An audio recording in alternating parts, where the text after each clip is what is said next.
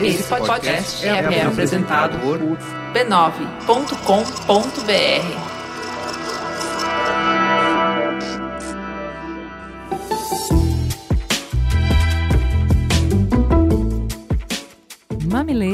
mamiletes, bem-vindos ao nosso encontro semanal para refletir, questionar e emocionar. Eu sou a Juva Lauer. Eu sou a Cris Bartz. E hoje a gente vai falar sobre como homens lidam com sentimentos. Antes de começar nossa pauta, a gente tem uma notícia muito, muito sensacional. A Foxbit Educação é o primeiro anunciante a apoiar o Mamilos. É! É um serviço muito bacana o que eles oferecem e a gente está super feliz de contar isso para vocês. A Foxbit Educação é a iniciativa da Foxbit, que é a maior corretora de criptomoedas da América Latina. A proposta deles é educar o mercado brasileiro por meio de cursos digitais, ensinando o que é criptoeconomia e o porquê das moedas digitais terem potencial para revolucionar revolucionar o mundo como conhecemos hoje. O propósito da Foxbit Educação é tornar mais acessível o conhecimento em bitcoins, criptomoedas e blockchain, porque aí o assunto deixa de ser tabu para as pessoas que querem ser donas do seu próprio dinheiro. Então é o seguinte, vocês vão entrar agora no site da Foxbit Educação e vou mostrar para eles que super vale a pena ser apoiador do Mamilos. Gente, é para derrubar o site, entendeu? E não é só isso. Vai lá conhecer os cursos e vocês têm um desconto de 20% por serem ouvintes do Mamilos. Olha que legal. É só usar o código OUVI no Mamilos. Semana que vem a gente conta um pouco mais sobre os cursos que eles oferecem. Então o site é www.foxbiteducação.com.br e o código do ouvinte é OUVI no Mamilos. Bora derrubar o site, gente? Teta, senta que lá vem polêmica. Seja homem, não chore. Controle suas emoções. Vire homem. Amigos primeiro, vadias depois. A masculinidade, da forma como é construída, produz homens que não possuem empatia, são agressivos e têm imensa dificuldade em falar sobre seus sentimentos. Ser homem é vencer três nãos: não ser mulher, não ser gay e não ser criança. A sociedade impõe o que é ser homem e impõe essa construção de uma masculinidade baseada em não poder demonstrar sentimentos, em acreditar que ser homem é ser superior, dominar pessoas e situações, torna essa mesma sociedade doente e violenta. Os números citados pelo recente Tab Wall sobre o crepúsculo do macho não mentem. 94% das vítimas dos homicídios por arma de fogo no Brasil são homens. 79% dos mortos em acidentes de trânsito no estado de São Paulo são homens. 89% das pessoas internadas para o tratamento de alcoolismo são homens. A definição de homem precisa ser revista. Mas existem recursos para homens que desejam lidar melhor com emoções destrutivas, obstáculos do cotidiano e cultivar mais equilíbrio interno? É sobre esse cenário e sobre essas dúvidas que o Mamilos vai falar hoje. E aí, pessoal, tudo certo? Opa, é nós. Bem, já tiramos as meninas daqui, porque agora o ambiente é nosso. Subimos na vida. Primeiro eu vou me apresentar muito rapidamente. Quem é você na fila do pão? pra não dar aquela estranheza, né? O pessoal claro. saber que eles estão no podcast certo. Bem, eu sou o Mendonça, eu sou designer multimídia, filmmaker, documentarista e qualquer coisa que vocês pagarem bem eu posso virar também. Até podcaster. Até podcaster, por que não, né? Eu já tive aqui algumas vezes e apesar disso eu tô um pouquinho ansioso, não diria nervoso. E você, Fê, você já vem aqui algumas vezes também, se presente? Opa, eu sou Fê Duarte, sou psiquiatra e psicoterapeuta, trabalho no Centro de Atenção Psicossocial, trabalho também no Núcleo de Atenção de Apoio à Saúde da Família e também sou mameleiro de carteirinha, já vim aqui várias vezes e tô aqui pela primeira vez comandando de verdade essa porra toda. Vamos agora abrir a, a apresentação para os demais colegas. Temos aqui na mesa Gui Valadares. Gui Valadares, quem é você na fila do pão? É, prazer, Fê, prazer, Olga.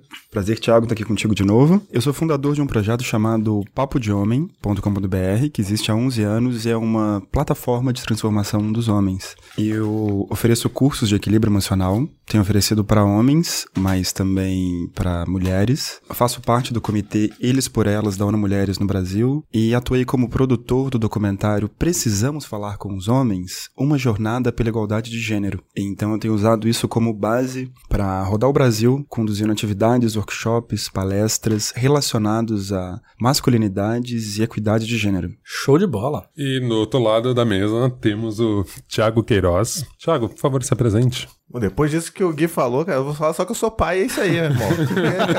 Aqui, caraca. Pode pôr umas mentiras aí. E eu, de vez em quando, eu faço um miojo. Bom, é, eu sou o Thiago. É basicamente isso, eu sou pai e, acho que tudo que eu faço hoje em dia é, é falar sobre paternidade, sobre as coisas que aconteceram comigo em função disso, né? E eu tenho um site chamado Paizinho Vírgula. Tenho, eu escrevo texto lá, tenho canal no YouTube, tenho também meu podcast, que é o meu chuchuzinho, né? Podcast é o chuchu da gente, né? Afinal de contas, que é o Tricô de Paz, e lá a gente senta e conversa todo dia sobre masculinidade, sobre paternidade, essas coisas todas. Então, tamo aí pra contribuir. E o podcast das crianças? Ah, sim, ó, o cara Eu já foi, isso, isso assim, o cara levantou pra já dar aquela cortada. Os caras são pioneiros, né? É o pioneirismo, né? Ouvi dizer que é o primeiro. É isso aí. Dizem fontes seguras que é o primeiro. Então, é, a gente tem um podcast chamado Coisa de Criança, que é o primeiro podcast no Brasil feito para crianças. E tá sendo, um, assim, uma coisa deliciosa de fazer. Eu e minha esposa, Anne, estamos fazendo juntos, então, coisa linda demais. As crianças vendo, as crianças mandando mensagem, mandando vídeo, mandando desenho, tá maravilhoso. Eu tô me sentindo a Xuxa. Eu sou adulto e eu gosto. Muito bom. Bom, vamos começando então pelas perguntas aqui, pra começar a discussão, deixar o papo quente. Existe diferença entre homens e mulheres na forma de processar os sentimentos? O quanto dessa diferença é biológica, tá no hardware? E quanto disso depende da forma como nos organizamos na sociedade? Como criamos meninos? O que cobramos dos homens adultos? E aí, gente, o que, que vocês acham? É uma pergunta super difícil, né? Eu não sou neurocientista, então eu não tenho qualificação para falar sobre essa perspectiva. É, mas eu posso falar da minha vivência, o que eu tenho observado com homens e mulheres ao longo desse tempo, trabalhando com o tema. Eu noto que tem uma influência extrema bem grande da cultura. Entretanto, pessoalmente, eu acho que também tem influência biológica em algum nível. Eu não saberia nem de longe traçar esse limite, não quero nem entrar nisso daí, mas eu acho que, que existe essa influência sim. Então, talvez o mais importante para mim seja levar em conta de que a cultura exerce um impacto muito grande em como a gente vai processar os sentimentos. Ontem eu estava conduzindo um grupo com meninos adolescentes em Foz do Iguaçu. E vários desses meninos disseram que nunca tinham tido uma conversa sobre o que é ser homem, sobre masculinidades com ninguém. Então, se eles não podem conversar, eles não podem expressar, mas eles aprendem a segurar. Isso vai criando uma panela de pressão. Não é que ele não sente, ele vai reprimindo esse sentimento.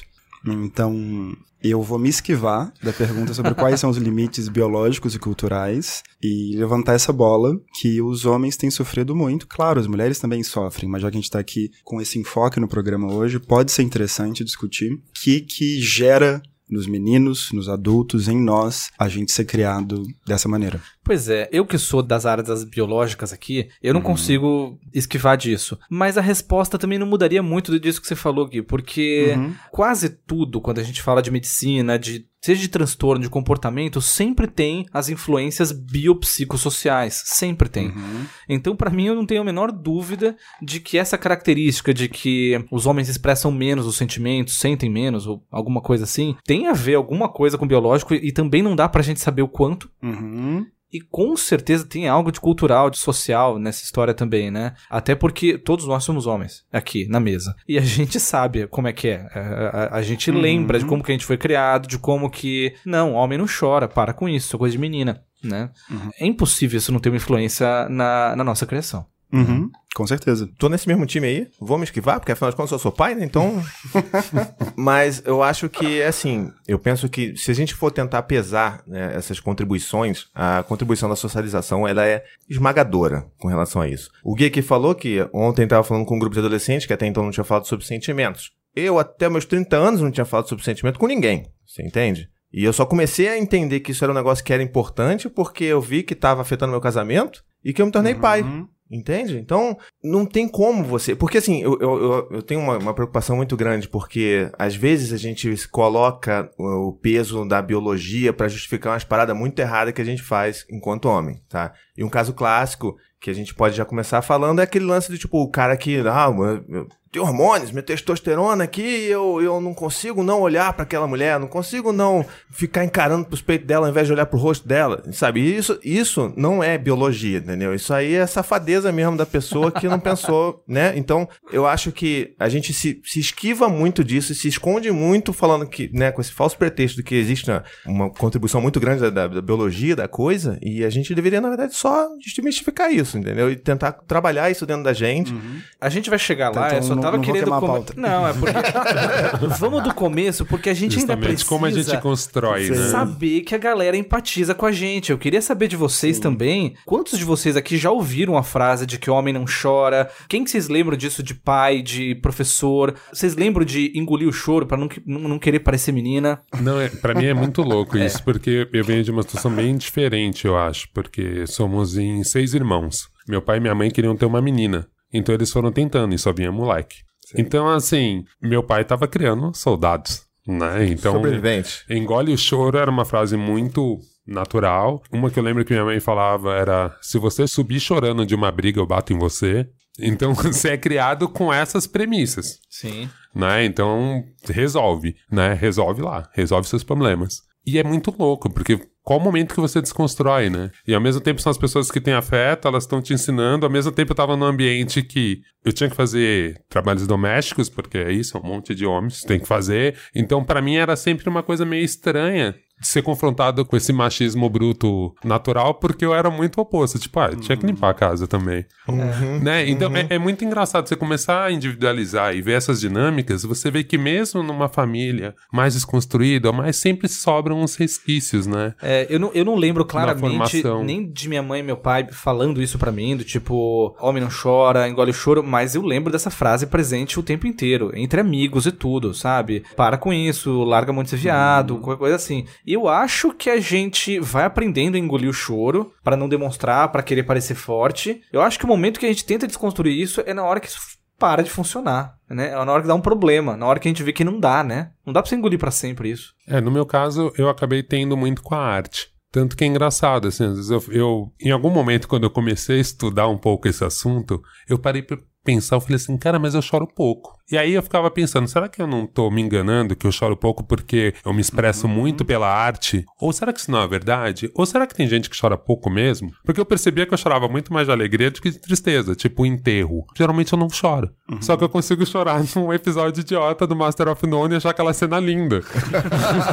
Você entende? Porque às vezes eu acho que também tem uma cobrança dessa expressão. Como, como a construção do macho alfa era não chora, a pessoa espera umas coisas que você fala, cara, não se encaixa. Exatamente. Porque aí a gente tem que pensar na masculinidade. Um dos caras que mais me fez pensar na masculinidade, um amigo meu conhecido, o Rico da Laçã. Pô, cara. Porque ele deu um choque em todo mundo. Eu lembro de amigos meus do rap chegar pra mim e falar assim: Mano, mas esse maluco não é viado, né? Eu falo, não, ele é. Você quer perguntar pro namorado dele? Eu vou te mandar um WhatsApp. eu tava meio, tipo, tirando um sarro. E assim, pros caras dava um nó na cabeça dele. E que foi a coisa que eu achei mais incrível no Rico. Falei assim, mano, voltando na pergunta do Fê, cara, eu não posso te dizer quem que pra mim é, foi mais forte dizendo assim, ah, que homem não chora, isso é coisa de viadinho, você é viadinho, não sei o quê, direto, direto. E eu, eu vi isso de todo mundo, da minha mãe, do meu pai, de todo mundo, né, da, minha, da minha escola, na adolescência e... pa- trapalhões, velho. Trapalhões, cara. Trapalhões. Trapalhões. Você não podia ser preto nem gay, né? É, exatamente, exatamente. Tinham dois personagens que era essa zoeira. Exatamente, cara. Assim, a gente que vive, né, veio da, da década de 80, a gente é sobrevivente, cara. Porque assim. Mas enfim, eu, eu, eu, eu vivi minha vida inteira fazendo isso. E eu acho que o que caracteriza hoje eu consigo. ó, isso assim, eu só consigo falar hoje também sobre isso, porque eu já tenho um bom tempo fazendo terapia. E isso é outra parada que homem também não faz, Ah, não mesmo. entendeu? Isso que eu sou Porque- terapeuta, eu tenho um monte de paciente homem e sério, em geral eles não vão, quando vão não conta pra ninguém e mesmo lá também tem dificuldade. Exatamente, exatamente. E, e, e como a gente, eu pelo menos nunca, nunca tive essa permissão pra chorar e nunca tive permissão pra falar sobre sentimentos com a minha mãe, com meu pai e na real assim eu ainda não tenho essa permissão pra falar. Tá? Então, tipo, sei lá, coisa de um ano, menos de um ano, eu tive uma treta com meu pai, treta de chat de, de WhatsApp, né? E, cara, eu já tava nesse processo, né? De caramba, eu vou ser empático com meu pai, eu vou falar de uma maneira. Mandei um áudio de 12 minutos. Falei sobre Ô, tudo. Tudo que me incomodava. Dos áudios. Pô, assim, juro pra você, a, a Anne, que é minha esposa, ela fica apavorada quando eu começo a falar que ela acha que eu vou mandar real, vou dar um de brutamontes e tal. Eu falei assim, não, fica tranquila, confia. Aí pausei toda a minha CNV, né, comunicação, vendo, tá, peguei, não sei o que, trabalhei, trabalhei.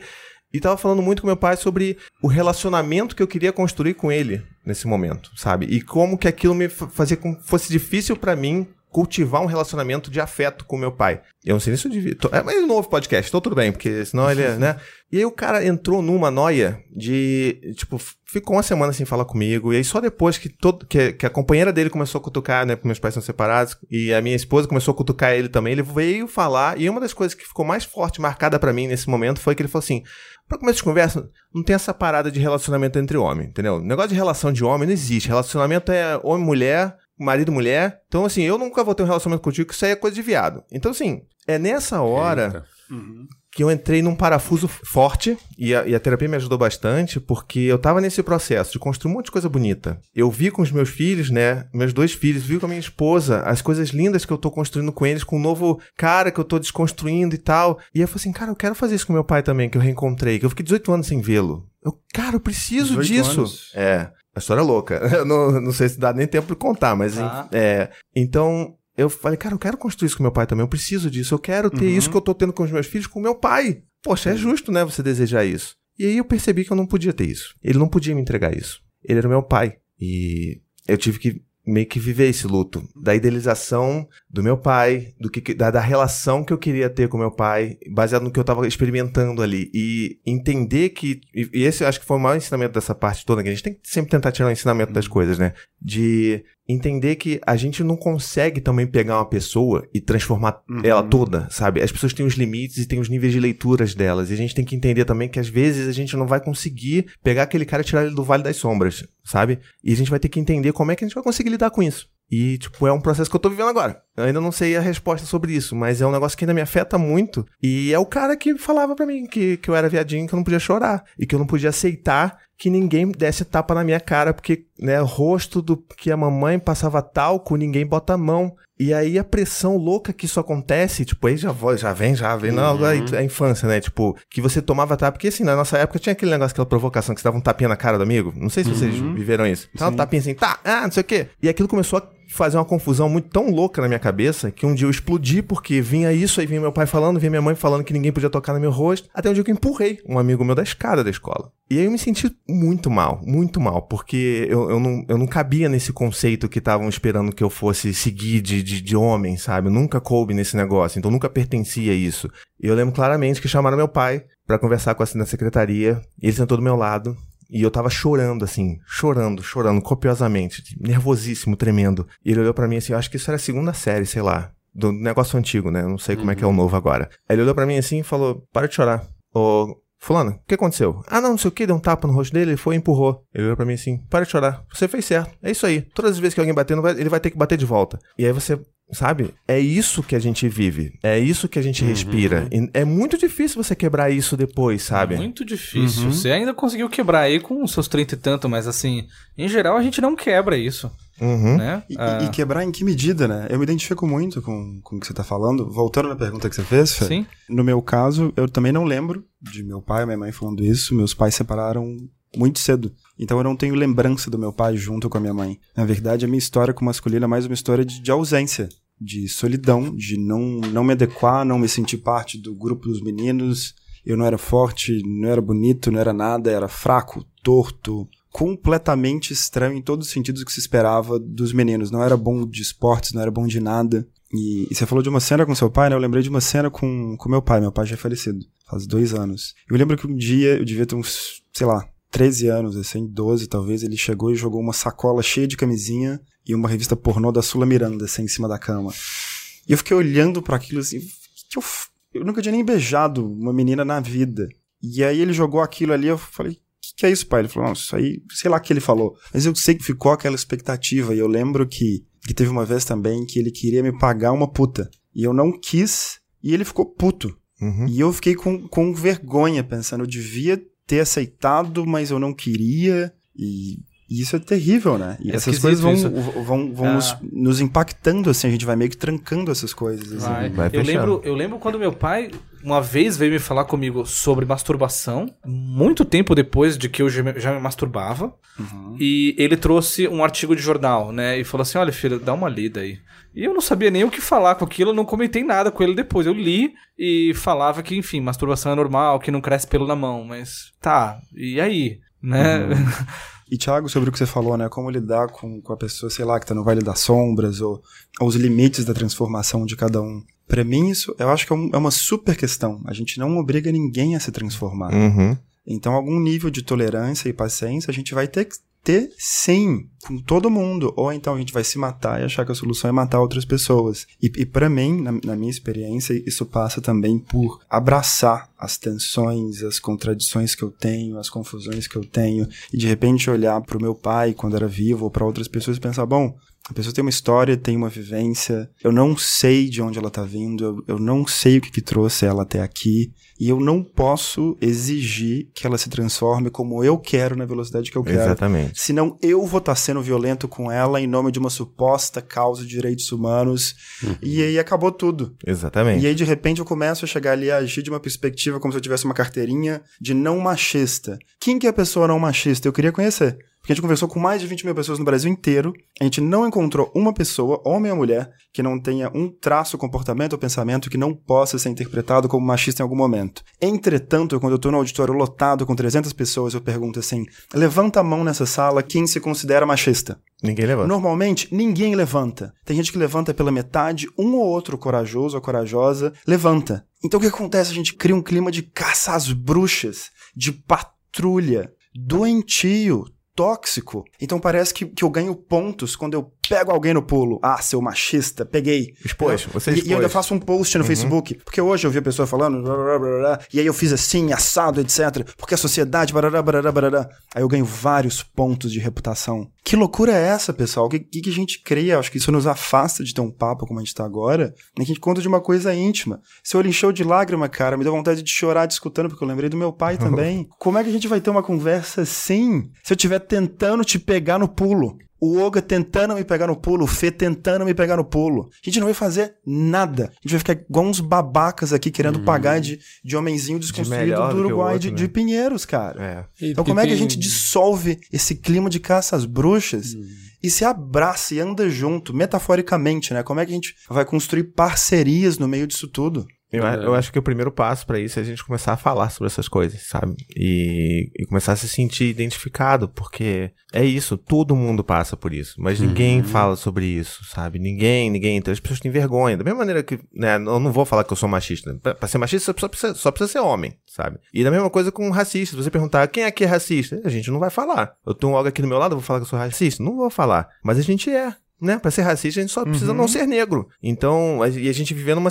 né, numa sociedade, numa estrutura que é racista. Então, eu acho que a gente começar a falar sobre isso, a gente começar a dar esse passo da vulnerabilidade, de falar dos nossos problemas e torcer para que o meu pai nunca ouça esse podcast, porque Sim. é a mesma coisa, sabe? Assim, eu, quando o Fê falou a questão da masturbação, a minha introdução à masturbação foi essa. Da mesma maneira como você também, Gui, falou que é, você sempre se sentiu deslocado, eu também era o cara esquisitão. Era o dentuço, eu era o gordinho, que ninguém, sabe, ninguém queria ficar comigo. Eu era, eu era o sinistro. Meu apelido, né, na época era sinistro. Então, tipo assim, as pessoas riam de mim e tudo mais, então você não, não tinha lugar ali. Então você não falava já com seus pais, você não fala com ninguém na escola, e aí você só quer sobreviver aqueles anos, né? Você só quer que aquilo passe logo. E eu, eu lembro que eu tinha. O meu primeiro contato com masturbação, né? Com a ideia do que, que era masturbação, foi porque eu ia pra escola e voltava de ônibus escolar. E era muito engraçado, porque tinha. Um, né, não era engraçado, porque é péssimo isso, mas assim, tinha um menino que era, sei lá, metade de mim, porque eu sempre fui grandão.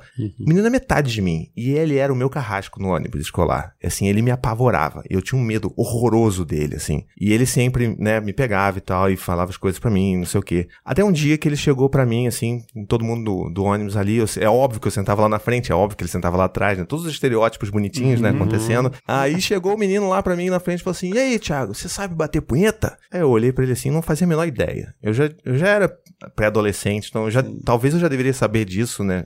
né, Seguindo a, a regra das idades, mas eu não sabia, porque eu sempre fui muito né, devagar com as coisas. Aí eu, aí eu falei, não, sei sim. Sei, claro. Você bate punheta? Eu falei, bato, claro, com certeza. Então bate pra mim aqui. Aí, ha, aí todo mundo riu de mim. E aí eu fiquei confuso, porque era um negócio tão aleatório que eu não sabia nem o quão ofensivo aquilo era. Então eu fui pra casa e perguntei pra minha mãe, mãe, é, o que, que é punheta, hein? Aí ela, vai conversar com seu pai.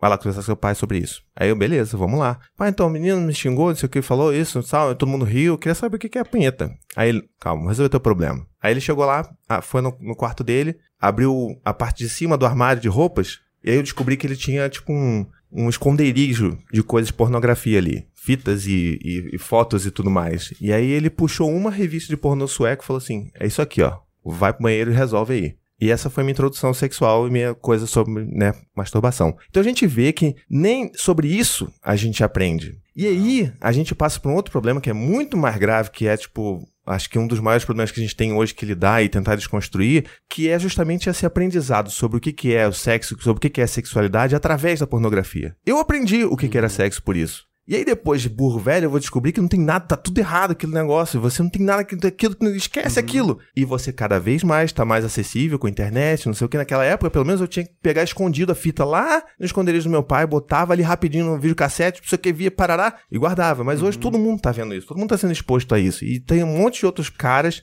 que estão crescendo e não estão sabendo o que, que é sexo, sabe? É, é porque não fazia parte também do, do- da masculinidade, né? Uhum. Ah, então, os nossos pais todos, eles não, não podia falar, né? Nem, nem sabia como falar, também nunca aprenderam a falar, não se Sim, falava sim. isso. Ninguém falou com eles, né? ninguém E eu até acho que, que antigamente, vai, se a gente pensar em, eh, não três, mas tipo dez gerações atrás, muito mais tempo atrás, provavelmente nessa época era mais simples. Porque você tinha que mais ou menos imitar o seu pai na hora de criar seus filhos, e era tudo mais ou menos parecido, e tinha que, sei lá, plantar, criar a fazenda e mais ou menos tudo certo. Hoje em dia que a gente fica refletindo a respeito disso, né? Uhum. Refletindo dos erros dos nossos pais pra gente tentar não repetir a mesma coisa quando a gente for ter filho e tal. E hoje, pelo menos, a gente já consegue incluir isso. Que conversar sobre sentimentos, que falar sobre isso, faz parte também da masculinidade. Uhum. Ou seja, a gente tá tentando redefinir o negócio. Coisa que eles nunca souberam fazer isso também. É. Mas ainda assim, isso, isso é só, tipo, a gente aqui, né? Como é que é? Pequeno o quê? Uruguai? Uruguai. Pequeno Então, Uruguai. só a gente aqui, Vale porque... Do Rio Pinheiro. Vai pra lá pra você ver só se a galera não É tá ótimo, também com a né? revistinha, revistinha sueca lá também, entendeu? Então, mas é engraçado isso, né? É, eu gostei desse gancho que você pôs, Fê, porque a gente começou, pelo menos, agora falar um pouco de masculinidade negra e sair do pequeno Uruguai, porque aqui tem poucos negros nesse, nesse mesa, né? lugar. Outro dia eu vi uma estatística que Pinheiros é o bairro com a menor população negra residente de São Paulo. Putz, É? Eu acredito bem, É. eu acredito bem. É engraçado porque eu acho, principalmente dentro dos movimentos negros, a gente só começou a discutir isso e nas periferias porque a mulher negra se empoderou e aí virou uma demanda. Sim. Porque aí ficou muito claro que os homens negros não eram parceiros das mulheres, muitas vezes, e para a sociedade em geral é encarado como vilão, né? Durante muito tempo eu usei vários estereótipos desses, principalmente esse do sexo. Eu usava pra mim, tipo, ah, não, demais, eu tô pau grande, foda-se. tipo, sabe? Eu achava isso demais, né? Principalmente nessa construção, assim, crescendo. E é muito louco, porque eu só comecei a questionar isso depois que eu comecei a entender e ouvir demandas do feminismo negro, que aí você começa a pensar. Então é muito louco qual o momento, né? Porque eu acho que os nossos pais, eles não desenvolveram isso porque realmente as mulheres não estavam desenvolvidas a ponto de questionar. Não foi uma coisa natural do homem que ele chegou e e agora percebeu. E nesse ponto eu acho difícil que o, o que o Gui faz. E. Porque, meu, esses caras que não foram tocados por mulheres feministas? Como você fala pra esse cara que é uma demanda, assim, velho, tá errado? Porque o cara tá no privilégio. Por que, que você vai falar pro cara que tá errado? Até ele entender que ele tá ficando doente, que ele tá morrendo. Sim, sim. Que ele vive na pressão. Porque, assim, várias pessoas eu entendo. Eu entendo o raciocínio. A gente, a gente tem esse raciocínio de resolver as coisas muito prático. Ser homem é ser prático. Aham. Então a gente vai passando por isso e realmente não faz sentido. Tipo, pra muita gente não faz sentido. O cara fala, não, cara, tá tudo certo. Exatamente. Tem o dinheiro, tem, tem as mulheres, tá tudo são, certo. São os modelos que a gente tem mesmo. E, e, de fato, ah, parece que no mundo feminino tá rolando esse empoderamento. Eu até acho legal que as princesas Disney também estão ficando mais empoderadas e tal. Tá, tá mudando um pouco o perfil disso. Ainda não mudou tanto assim o perfil de modelos para o homem. Sabe? De, de ter modelos de homens menos agressivos ou menos violentos, alguma coisa. Isso ainda não tá rolando muito. E quando eles são modelos, é Depende. tipo o Wilbert, sabe? Então, que é um médio. padrão irreal. E, e, tipo, esse é o modelo? Sabe? Quando, quando bota um modelo pra gente, esse modelo que é imposto e vende, vende um cara que você fala, velho, desculpa, eu tenho que ser loiro, 3 metros de altura, matar um alce, saber Então, cozinhar, tipo, velho, é isso, é isso Construir que a tá casinha da minha filha. Pra mim, isso não serve de modelo, né, cara? Não, Sacanagem. é isso. né? É, é realmente um cara É uma- Mal, mal eu consigo acho- ligar a TV pra ver Netflix, pô. Aí eu acho que É. tem, tem um papel que o jornalismo ajuda muitas vezes a piorar a história toda. Porque quem que disse que o Rodrigo Hilbert é um modelo? Justamente. Na verdade, essa história se constrói quando centenas de veículos de mídia decidem contar essa história repetidamente. Aí parece que ele é um modelo. Então, acho que tem uma maneira também de contar a história do jornalismo que, que nos prende em, em clichês, assim. Se o jornalismo está contando as histórias que moldam nossas percepções sobre gênero, eu acho que uma das primeiras pessoas que deviam fazer workshops reflexivos sobre gênero deviam ser os e as jornalistas. Porque senão a gente fica nessa loucura discutindo clichês. E aí eu queria vo- voltar num ponto que você falou, Olga. É, o, o- que eu faço não é só com pessoas sensibilizadas. Na verdade, eu tenho sido chamado para trabalhar quase como um bombeiro. Eu vou, eu sou chamado para locais em que falam assim: olha, o povo não quer ouvir falar disso. A gente nem falou muito o que, que você vem fazer aqui. Várias vezes eu chego num espaço assim e eu pergunto: vocês sabem o que vai acontecer aqui hoje, pessoal? Não. Não. Mas te chamam quando tem um problema de assédio, por exemplo? O RH fudeu, o maluco mexeu com as mulheres. A gente tem que explicar pros caras que não podem mexer com as Também. mulheres. A- Até agora. Chama o cem- maluco do papo de homem? 100%, tipo, Também, também. 100% das pessoas que me contrataram para isso até agora são mulheres. São líderes de diversidade, de RH, ou líderes dos comitês independentes de gênero. Tem homens envolvidos, mas sempre quem lidera a demanda é uma mulher. Então, as questões mais diversas. A gente quer conversar sobre o tema aqui e tá com resistência. A gente já faz muita coisa há 10 anos e travou. A gente teve um, um problema crítico aqui, a gente não sabe como lidar. Como é que a gente lida com essas resistências? Então, tudo que eu tô falando aqui são, são ferramentas práticas que a gente pode fazer funcionar em qualquer lugar, cara. Adoraria. Me chama pra qualquer lugar. E a gente vai e faz junto. Mesmo, eu não tô falando só pra ficar gravado no podcast. Uhum. E isso daqui é uma, é uma coisa muito prática. Então, eu acho que nessa conversa com os homens, cabe voltar vários passos. Quase sempre nas rodas onde eu tô, eu pergunto quem é que se sente confortável para me explicar o que é machismo? Quase ninguém levanta a mão. Quem se sente confortável para explicar o que é feminismo, o que é equidade, o que é gênero, o que são vieses inconscientes? Praticamente ninguém levanta a mão. E a gente fica falando disso como se as pessoas, os milhares de ouvintes do. Mamilo soubessem do que, que a gente está falando exatamente. A gente começa a criar significados e cada um fica encastelado ali. Então, até um parênteses, né? Uma definição possível de machismo. Um sistema cultural baseado na crença da superioridade dos homens sobre as mulheres. Eu costumo falar isso, não acho que exaustivo é só uma delas. Feminismo, um movimento em defesa da equidade de gêneros. E eu acho super importante ser didático para a gente entender de onde a gente vem e, e ajuda demais também o uso de perguntas abertas, focadas na primeira pessoa. Então eu não entro num papo para mudar o cara, mas eu entro para refletir em conjunto com o cara. Isso muda tudo. Porque pode ser uma pessoa que vota em alguém que eu jamais votaria, que tem um comportamento que eu jamais teria, mas naquele momento eu tô junto. A gente tá refletindo em conjunto sobre a nossa condição. E isso muda tudo. Essa reflexão conjunta, ombro a ombro. A pessoa sente no meu olhar, ela sente na minha presença que eu não tô ali para mudar ela. E eu não tô mesmo. Eu tô ali para navegar junto com ela. E se ela vai escolher mudar ou fazer alguma coisa com, a- com aquilo, são outros 500. E paradoxalmente, quando eu entro mais relaxado, mais aberto, qualquer que seja o facilitador, isso abre espaço para outra pessoa se sentir mais confortável e de fato mudar. Uhum. Assim tem sido na minha experiência. Eu acho que esse lance da pergunta é uma ferramenta que eu acho que ajuda muito, assim, no dia a dia. Eu imagino que quando você tá ali à frente de um grupo, existe um certo distanciamento, porque né, você tá ali como palestrante e acho que as pessoas até.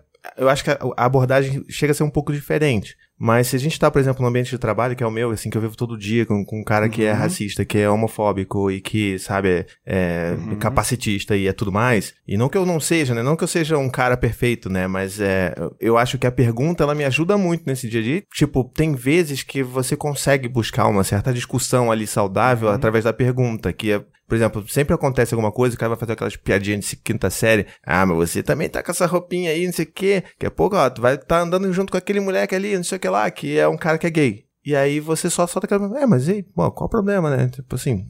E aí, mas também, né? Tudo bem, né? Qual o problema? Aí o, o cara. ah, aí você vê o cara naquele conflito assim, tipo, porra, lá vem o Thiago de novo com esse papo, não sei o que, sabe? Esse- é claro que eu, eu recebo muito menos convite pra tomar café com esses caras do que no- normalmente. Mas você vê que o cara. É, não, tá, é, é isso aí, isso aí, não, tá certo, é, não, tudo bem, tudo Mas é bem. engraçado isso, Thiago, porque é, a gente provavelmente na infância, né, na, na, na adolescência, a gente crescia com esse medo de não parecer viado, de não querer ser viado. Opa. Né? Qualquer Uhum. coisa, meu Deus, isso aí é coisa de viado. Então, isso moldava as nossas atitudes, as nossas E formas de molda. comunicar. Até hoje. imagina, Até hoje. Com certeza. E às vezes cara, até mesmo quem, enfim, quem é homossexual também tem medo Uhum. de parecer porque parece mais fraco, tam- também é moldado por isso, né? Teve uma vez um ator que é, acho que o nome dele é Johnny Galecki, ele fazia o Big Bang Theory, né? Aham. Isso faz tempo, foi uma entrevista que eu vi dele. Tinha vários boatos de que ele talvez fosse gay. Né? E uma vez um entrevistador falou assim: Você já ouviu os boatos de que falam de que você é gay, né? E ele falou: Já. Aí e, e ele perguntou: ah, Por que, que você nunca se defendeu disso? Né? E ele falou assim: Por que, que eu vou me defender de uma coisa que não me ofende? Cara, parece que desmonta isso, né? Porque pra todo mundo, cara, é uma ofensa isso. Né? A pessoa tem que se defender disso. Se a gente pensar que isso não é uma ofensa, Cara, excelente resposta dele, hein? É, o, o Criolo também deu uma resposta parecida também num programa ao vivo, assim. Nossa, eu lembro. Maravilhoso. No show livre, depois Aham. procurem aí no YouTube. Maravilhoso. O Clemente bota uma, uma piadinha de um ouvinte e ele dá uma resposta desse jeito. Tipo, ah, pra mim não é ofensivo. Não devia ser pra ninguém, alguma coisa desse tipo. E realmente você vê que no, no lugar fica um. Não, ele, ele ainda fala assim, tipo, né, aí, assim, é até meio chato, assim, a gente ficar rindo disso, né, não sei o quê. E aí você, tipo, uau! Não, e é um cara, e é um cara que pegou o primeiro disco dele. E é um cara que pegou o primeiro disco dele, regravou, mudou algumas letras. Exatamente. Ah, ele fez Que isso eu acho sabia. muito interessante, né? Porque hoje em dia acontece muito isso, né? Você fala, cara, durante uma fase da minha vida, eu acreditava nessas coisas, produzia uma obra, tive amigos e que os caras me viam assim, e agora eu não sou mais. Aí você fica naquele constrangimento de falar, cara, eu não sou. Sim. O Facebook promove esses encontros, né? Você encontra gente Puta, do total. segundo ano, Aham. e aí você chega lá e você chega naquela Ele reunião lembra, dos né, amigos. do Você vê aquela reunião dos amigos, encontro do terceiro colegial. E aí você vê e você fala, cara, eu não tenho mais nada a ver com esses malucos, mas eu tenho um afeto, porque, pô, Sim. temos várias histórias legais, mas eu não quero ficar só nesse momento nostalgia. E fica aquele constrangimento, né? De... Cara, e Yoga, e te perguntar, porque a gente passou meio reto pelo tema que você levantou da masculinidade negra. Uhum. Como é que é pra você, bicho? O que que pra você é, é foda, é um, é um obstáculo? O que que você gostaria que quem tá escutando soubesse, ou que a gente que tá aqui na mesa, como homens que não são negros, soubéssemos? Porque acho que a gente passou meio batido Sim. e acho que é um super tema. É, na verdade, acho que é um tema que merece ter um programa, assim, porque certeza. tem várias sutilezas. Eu, né, eu não sou procurador a geral dos a negros também. pra sala, fala com elas. Né? E, e, não, e- e tem muito essa questão, assim, né? São várias masculinidades, a gente já sabe. E aí, quando você começa a falar de masculinidades negras, começa a complicar mais ainda, porque rola um recorte social, né? E aí a gente também consegue piorar um pouquinho mais quando você começa a botar, cara, quando o negro, sua, sua pele for mais escura. Mais vilão, mais estereótipos você tem. Então rola um colorismo dentro disso também, né? Então é, é bem E complexo. colorismo é, pra quem tá nos escutando. É, deixa eu deixar claro. Então, assim, geralmente quem tem a pele retinta, né, a pele mais escura, ela- ele tem menos privilégios do que um negro que tem a pele mais clara. Sim. Então, a partir do princípio que a sociedade acha mais bonito o branco, quem tá mais próximo na miscigenação, enfim, do branco, ele vai ter mais privilégios. Então é muito louco, porque eu tinha poucas referências quando eu era um menino, né, eu menino negro, mas as minhas ainda eram positivas. Tinha, nossa, agora esse é o programa Nostalgia, né? Tinha um ator infantil, o Jairzinho, que era do Balão Mágico. sim. Então eu lembro que, tipo assim, pra me elogiarem, eu era o Jairzinho. Que era tipo um preto bonitinho, aceitável, tava num programa infantil. E aí já outras coisas eu via. E pra piorar, no meu caso, é, minha família é bem miscigenada. Então meu pai é mais claro. Não sei, Branco pro Brasil, né? Mas enfim, qualquer outro lugar ele não é branco. E minha mãe é negra. Então meu irmão mais velho, ele é branco. E Minha família é muito miscigenada. Então, assim, primeira coisa eu tinha que enfrentar coisas meio malucas, que era tipo, vocês são irmãos? Aí um branco e um preto. Uhum. Aí, um meu irmão, ele era o exemplo do macho alfa. Meu irmão socava todo mundo. Meu irmão adorava brigar. Ele gostava de brigar. E eu já tinha essa veia artística. Seus cabelos diferentes. Desde moleque eu gostava de outras coisas. Então, pra mim, era engraçado porque eu fui protegido de várias coisas. Porque, tipo, é irmão do cobra. Nem bate nele. então, então, eu tinha ainda essa maluquice. Porque o meu, meu maior exemplo de cara certo, de campeão, é meu irmão mais velho. Meu pai é uma pessoa muito retraída. Meu pai era aquele nerdzão, assim, muito. que tinha esses machismos. Meu pai era um cara super, super na dele, conversas muito práticas, muito lógicas. Meu pai é das exatas mesmo. Então, meu irmão mais velho era o meu maior exemplo. E na minha casa eu via isso muito claramente, porque era uma escadinha de dois em dois anos. Então, um irmão influenciava o outro, protegia o outro. Então, tinha situações que eram muito malucas. E depois eu fui pensando. Eu, eu, eu vou falar mais de masculinidade, depois eu vou achando as coisas negras no meio. Mas eu lembro de um, de um episódio da minha vida. Tinha um cara mais velho no meu prédio, que ele bateu no meu irmão mais novo. Dois anos mais novo. E aí eu fiquei numa situação de cheque, porque o cara era maior que eu. Mas eu não podia deixar barato que ele bateu no meu irmão mais novo. Que aí são os comportamentos de risco que a mas- masculinidade botam a gente. Exatamente, essa briga pelo, pela liderança. Meu irmão mais velho, de 15 anos, ele ia mal na escola e começou a trabalhar cedo. É a loucura do meu pai também, já, tipo, já que você não vai estudar, vai, vai trabalhar. Então ele tava estudando à noite. E eu fiquei com esse BO de resolver. Eu, o artista, o cara da paz, o cara que tentava resolver sem brigar. E eu tinha que mostrar que eu sou macho e ir lá e falar, irmão, porque você bateu no meu irmão. E aí, esses momentos, eu peguei um chinelo que eu tava, dei uma chinelada no cara que tava de costa empinando pipa, que ele pegou do meu irmão e corri.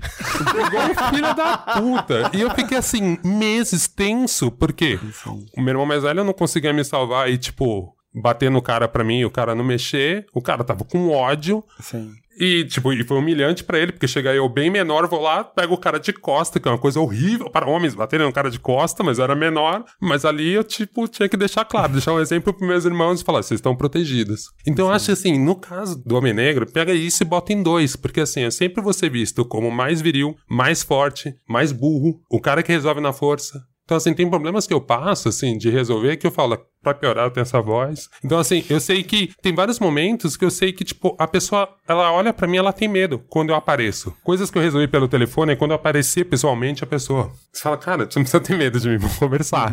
Só que às vezes é bom eu usar isso. E aí você fica naquele dilema, né? Tipo, qual momento que é bom você ser um negro poderoso e, e animalesco? Qual momento que não é? E aí para o momento que você começa a perceber que, cara, as pessoas que deveriam me ajudar, tipo a PM, ela me considera um alvo. Uhum. E isso eu tô falando, cara, eu sou pretinho, descolado, cara de artista, já ouvi isso de PM, ah, isso aí tem cara de artista, e deixa eu passar. E pro negro que não é, que não tem o perfil cara de artista, que tem a pele mais escura, que tá num bairro que ele não deveria estar. Então, assim, aí você percebe que realmente esse jogo de poder que a masculinidade bota a gente é muito mais perverso pro negro porque ele já saiu atrás. Então, cara, então assim, você entra num jogo que você é o mais fraco, mas você é cobrado pra ser o melhor, de qualquer jeito. Porque se você não for o melhor, você pode morrer. Então, acho que é mais ou menos por aí. Eu acho que será legal se a gente discutisse masculinidade negra com vários relatos mais focados em racismo mesmo. Mas eu acho que até tem mais gente que vai conseguir botar mais caldo. Mas resumidamente, eu acho que é um pouco isso. Assim, cara, é só duas vezes mais difícil. Todos os seus problemas vão ser duas vezes mais difícil. Porque realmente as pessoas não esperam o melhor de você. As pessoas não esperam o melhor dos negros. Nunca. Você tem que fazer duas vezes melhor. Então, assim, se você é um profissional negro, você tem que ser duas vezes melhor. Se você é um homem, que agora a gente entende que esse comportamento de macho alfa é errado, você tem que ser duas vezes errado. então, isso é bizarro, né? Eu queria fazer outra pergunta aqui pra gente, enfim, dar continuidade na discussão. Eu queria saber de cada um aqui da roda, e também vou falar de mim, seja no no nosso crescimento, seja agora na, na nossa vida atual, se a gente tem alguém pra quem falar os nossos sentimentos, falar o que a gente tá sentindo. Se quando a gente tá com um problema, a gente tem algum amigo, a gente consegue falar pra ele o que, que a gente tá sentindo ou não sentindo, se esse amigo consegue falar com a gente também. E aí? Alguém além da sua companheira ou companheiro, enfim. Ah, é, tá. Não, não estamos falando de cônjuge, é. Como vocês já devem ter percebido aí, eu sou um cara que eu nunca falava sobre sentimento. Até cinco anos atrás eu era analfabeto emocional e eu não sabia nomear o que eu estava sentindo. Bom, pra mim a grande transformação foi ter filhos, me, foi, me fez ter mais vontade de entrar em contato com essa sensibilidade latente que eu tinha, vamos dizer assim, né? E a partir daí, eu comecei a me cercar de outros caras, de outros pais, comecei a fazer novas amizades, e isso é muito doido, começou, mudou, assim, fez uma troca de amigos, assim, eu não tenho amigos de longa data, eu tenho amigos muito próximos que são meio que amigos pais também.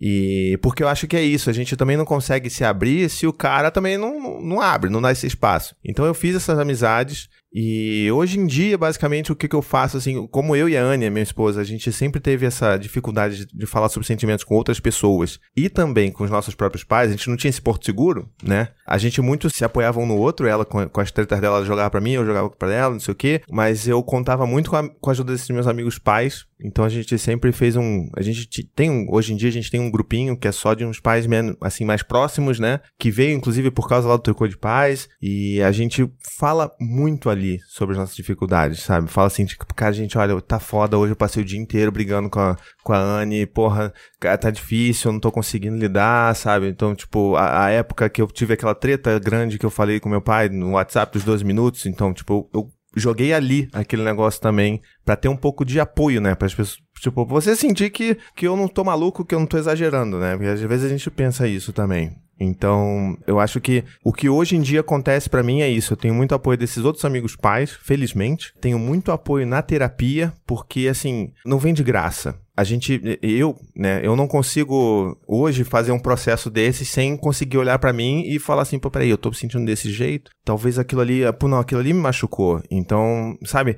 é, é, é, parece até uma criança mesmo, porque assim, você tá aprendendo a olhar os seus sentimentos e você, eu tô olhando ali, eu tô falando, caramba, peraí, eu tô com raiva, mas eu não tô com raiva porque a Anne gritou desse jeito comigo, então eu tô com raiva porque, na verdade, eu cheguei em casa cansado e queria que ela validasse um pouco esse cansaço, mas eu também sei que ela tá cansada porque a parte da tarde ela fica sozinha com as crianças enquanto eu tô no trabalho, entre aspas, descansando da paternidade, né? Então esse processo todo interno é um processo que às vezes eu participo com esses meus amigos, mas na maioria das vezes é um processo, tipo, de ficar ali sentado, sabe, olhando pro computador vazio, assim, tipo, meio viajando, assim. É um processo muito de carro para mim, de, tipo, voltar para casa e é o momento que eu tô ali pensando. Então, eu tenho com quem falar, mas boa parte desse processo todo ele vem dentro de mim mesmo, porque eu acho que faz parte desse aprendizado do que é esse Thiago novo aí, né? Do que que tá aqui dentro acontecendo e fervilhando para mim.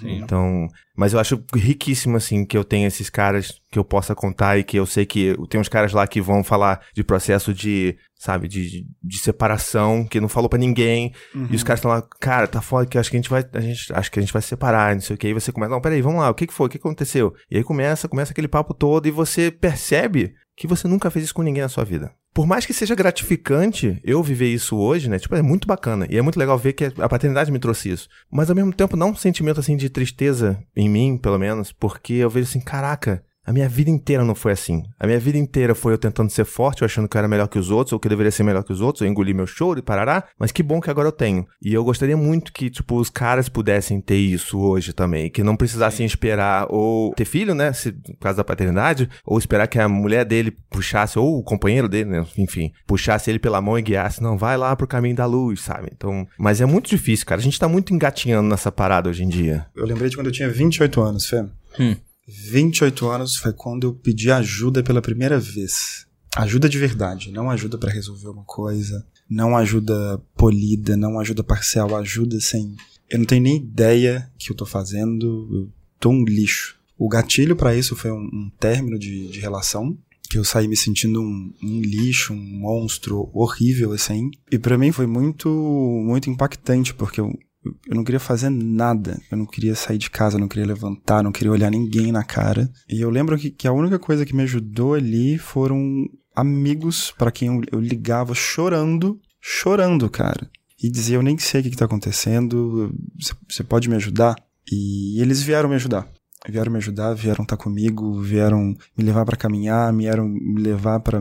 Teve um que literalmente me levou para caminhar. Ele me levou para caminhar na Paulista meia-noite, a gente andou de ponta a ponta duas vezes, só conversando. Eu chorava, ele me acolhia, eu chorava, ele me acolhia. E vários, assim, vieram me ajudar. E eu lembro que isso me marcou muito, assim, eu, eu pensar: caramba, eu demorei 28 anos para considerar pedir ajuda de verdade. Isso, isso me marcou muito. Já fazia cinco anos que eu tocava o Papo de Homem. Casa de Ferreiro, espeto de pau. Cinco é, anos. Acontece. Cinco anos. Então, para mim foi um, um marco muito grande. Então, eu, eu tenho pessoas com quem eu posso falar, quem eu posso ligar a qualquer momento, mas fe fez muita diferença nessa hora também eu, eu tomar a atitude de escolher pedir ajuda. Sim. Que eu poderia, acho que nessa hora, ter, ter, entrado num buraco bem duro, bem pesado. Foi um dos marcos da minha conexão com a espiritualidade, com uma série de outras coisas. Eu me abri quando eu tava no fundo do poço, quando eu achava que eu, eu não merecia sair na rua em público. Foi um pouco esse ponto, assim, de, de virada. Então me veio essa história. Não, não vou amarrar com teoria nem com dados Não. de pesquisa.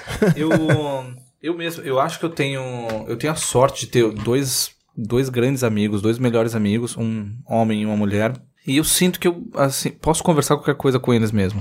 Mas eu acho que é diferente mesmo. As coisas que eu converso com a minha amiga, me- melhor amiga mulher, é diferente do que eu converso com um melhor amigo homem. E também é Sim. diferente do que eu converso com minha terapeuta, por exemplo. E, inclusive, essa semana, só de saber que a gente ia falar sobre sensibilidade de sentimentos e é, de masculinidade, eu liguei pra esse meu amigo e a gente conversou. E tanto do lado de cá como do lado de lá, a gente sente que às vezes existe algum bloqueio. Como se a gente sentisse algumas coisas, mas parece que talvez não seja tão fácil assim conversar. A gente conversa de coisa pra caramba.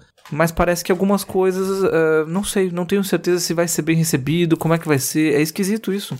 Isso até hoje, você vê só. Também não sou principiante nessa história, né? Nossa, é verdade. Eu acho interessante, eu me identifico com essa fala, Fê, porque eu também acho que tem um pouco isso em qualquer relação de amizade, né? Tem um amigo da balada, tem um amigo. A gente tem isso. Tem um amigo que é pra jogar bola, tem um amigo que você fala de rap, tem um amigo não sei o quê, tem amiga. Eu entendo que normalmente as mulheres a gente consegue ter mais essa conversa de sentimentos e tal, porque eu acho que a qualidade de resposta é Mas melhor. qual, mas qual que é a sua história? Só você que não tá falando em primeira pessoa. Então, eu quero contar uma história que é mais maluca ainda, assim, porque é não verbal. É, eu tava falando do meu pai, né? Meu pai é esse cara super cerebral, meu, um cara soldado numa missão, criar seis filhos nos anos 80, tá? Meu avô morreu recentemente. E aí, meu, são seis filhos. Então a gente, pô, o pai tá ficando muito tempo lá com meu avô. Ele ficou doente, meu pai trabalha num hospital. E aí ele ficou no hospital que meu pai trabalha. Então, na cabeça lógica do meu pai, tipo assim, filhos, não se preocupem. Eu tô aqui no hospital, ele tá bem assistido, conheço todo mundo. E não, mas tá, tá difícil, mas tá de boa, tal. Ele tá velhinho mesmo, e agora tá piorando, mas é isso, né? E era uma coisa meio natural, morreu de velhice, na verdade. Cara, eu fiquei, eu fiquei muito emocionado, assim, é, principalmente no dia que meu avô partiu, que foi o dia que eu consegui ir. E minha mãe falou: Ó, vai hoje, meninos, porque acho que ele não passa de hoje, não, tal. Cara, foi tão bonito ver meu pai. Meu pai é esse cara que não fala, tá? E quantas vezes a gente não aprende pelo não verbal? Eu vi o cuidado que meu pai teve. Tipo, e depois chegou o irmão dele, são dois irmãos. Chegou o irmão dele pra cuidar. Eu vi o cuidado que ele teve com meu avô, a doação. E eu só consegui falar pro meu pai assim, pai, eu vou fazer a mesma coisa por você. E assim, eu aprendi tanto aquela tarde, até na minha cabeça, olhando pra fora do hospital. Tipo, minha mãe era chegando, minha esposa chegando, meus irmãos chegando, e faltava um irmão. Aí minha mãe falando, putz, se não chegar o Thiago, ele não vai partir. E aí, assim, eu tento falar isso, sabe? Porque eu acho que, assim, homens aprendem muito nessa coisa do tote, de, de tocar naquele. Você lembra o momento que seu brother te tocou, quando você fez aquele gol foda, e o cara veio te dando um abraço. Então eu acho que as dinâmicas, quando a gente começa a comparar com essa dinâmica das mulheres, é foda mesmo. Será que tá tão errado o homem não falar nesse nível? Que nível que a gente tem que falar? Que tipo de comunicação que a gente tem que estabelecer? Então, pra mim, é- às vezes me parece que, assim, isso pra mim foi uma ficha que caiu muito, porque às vezes eu ficava pensando assim, cara, o que, que meu pai me ensinou? Meu pai. Qual, qual- qual foi o momento do, do papo verdadeiro? Eu assisti o Call Me By My. Me chame pelo seu nome. Cara, aquele. O filme vale por um diálogo de um pai pro filho. E eu fiquei Sim. emocionadaço. Eu falei assim: agora esse filme valeu, caralho. Eu tava vendo Marley e eu. Qual que era o problema Não. desse menino? Morreu um cachorro? Eu tava indignado. Era um filmezinho europeu chato Eu até. tava indignado Mas com o filme. cena Achei- eu falei, eu achava lindo. do céu, Naquele momento, aí eu parei pra mim, eu olhei pra mim e falei assim. Qual foi o papo que meu pai teve nesse nível? e aí depois Total. eu comecei a pensar as coisas que meu pai me ensinou. Meu pai me levava pro clube de xadrez. E meu pai jogava xadrez epistolar, por carta. eu vim legal. desse cara. Meu pai, por exemplo, eu, eu começo a pensar tudo que ele me ensinou, tá? Então, o xadrez me ajudou pra várias coisas na vida. Principalmente pensar que toda ação tem uma consequência. Você tem que defender seu cavalinho quando você anda, que eu acho foda. Meu pai me deu ensinamento pra vida, uma filosofia. Meu pai não desenhava nada, só que ele trazia papéis matriciais do trabalho dele, umas folhas de computador assim, jogava lá, jogava as canetas, ó, tá aí.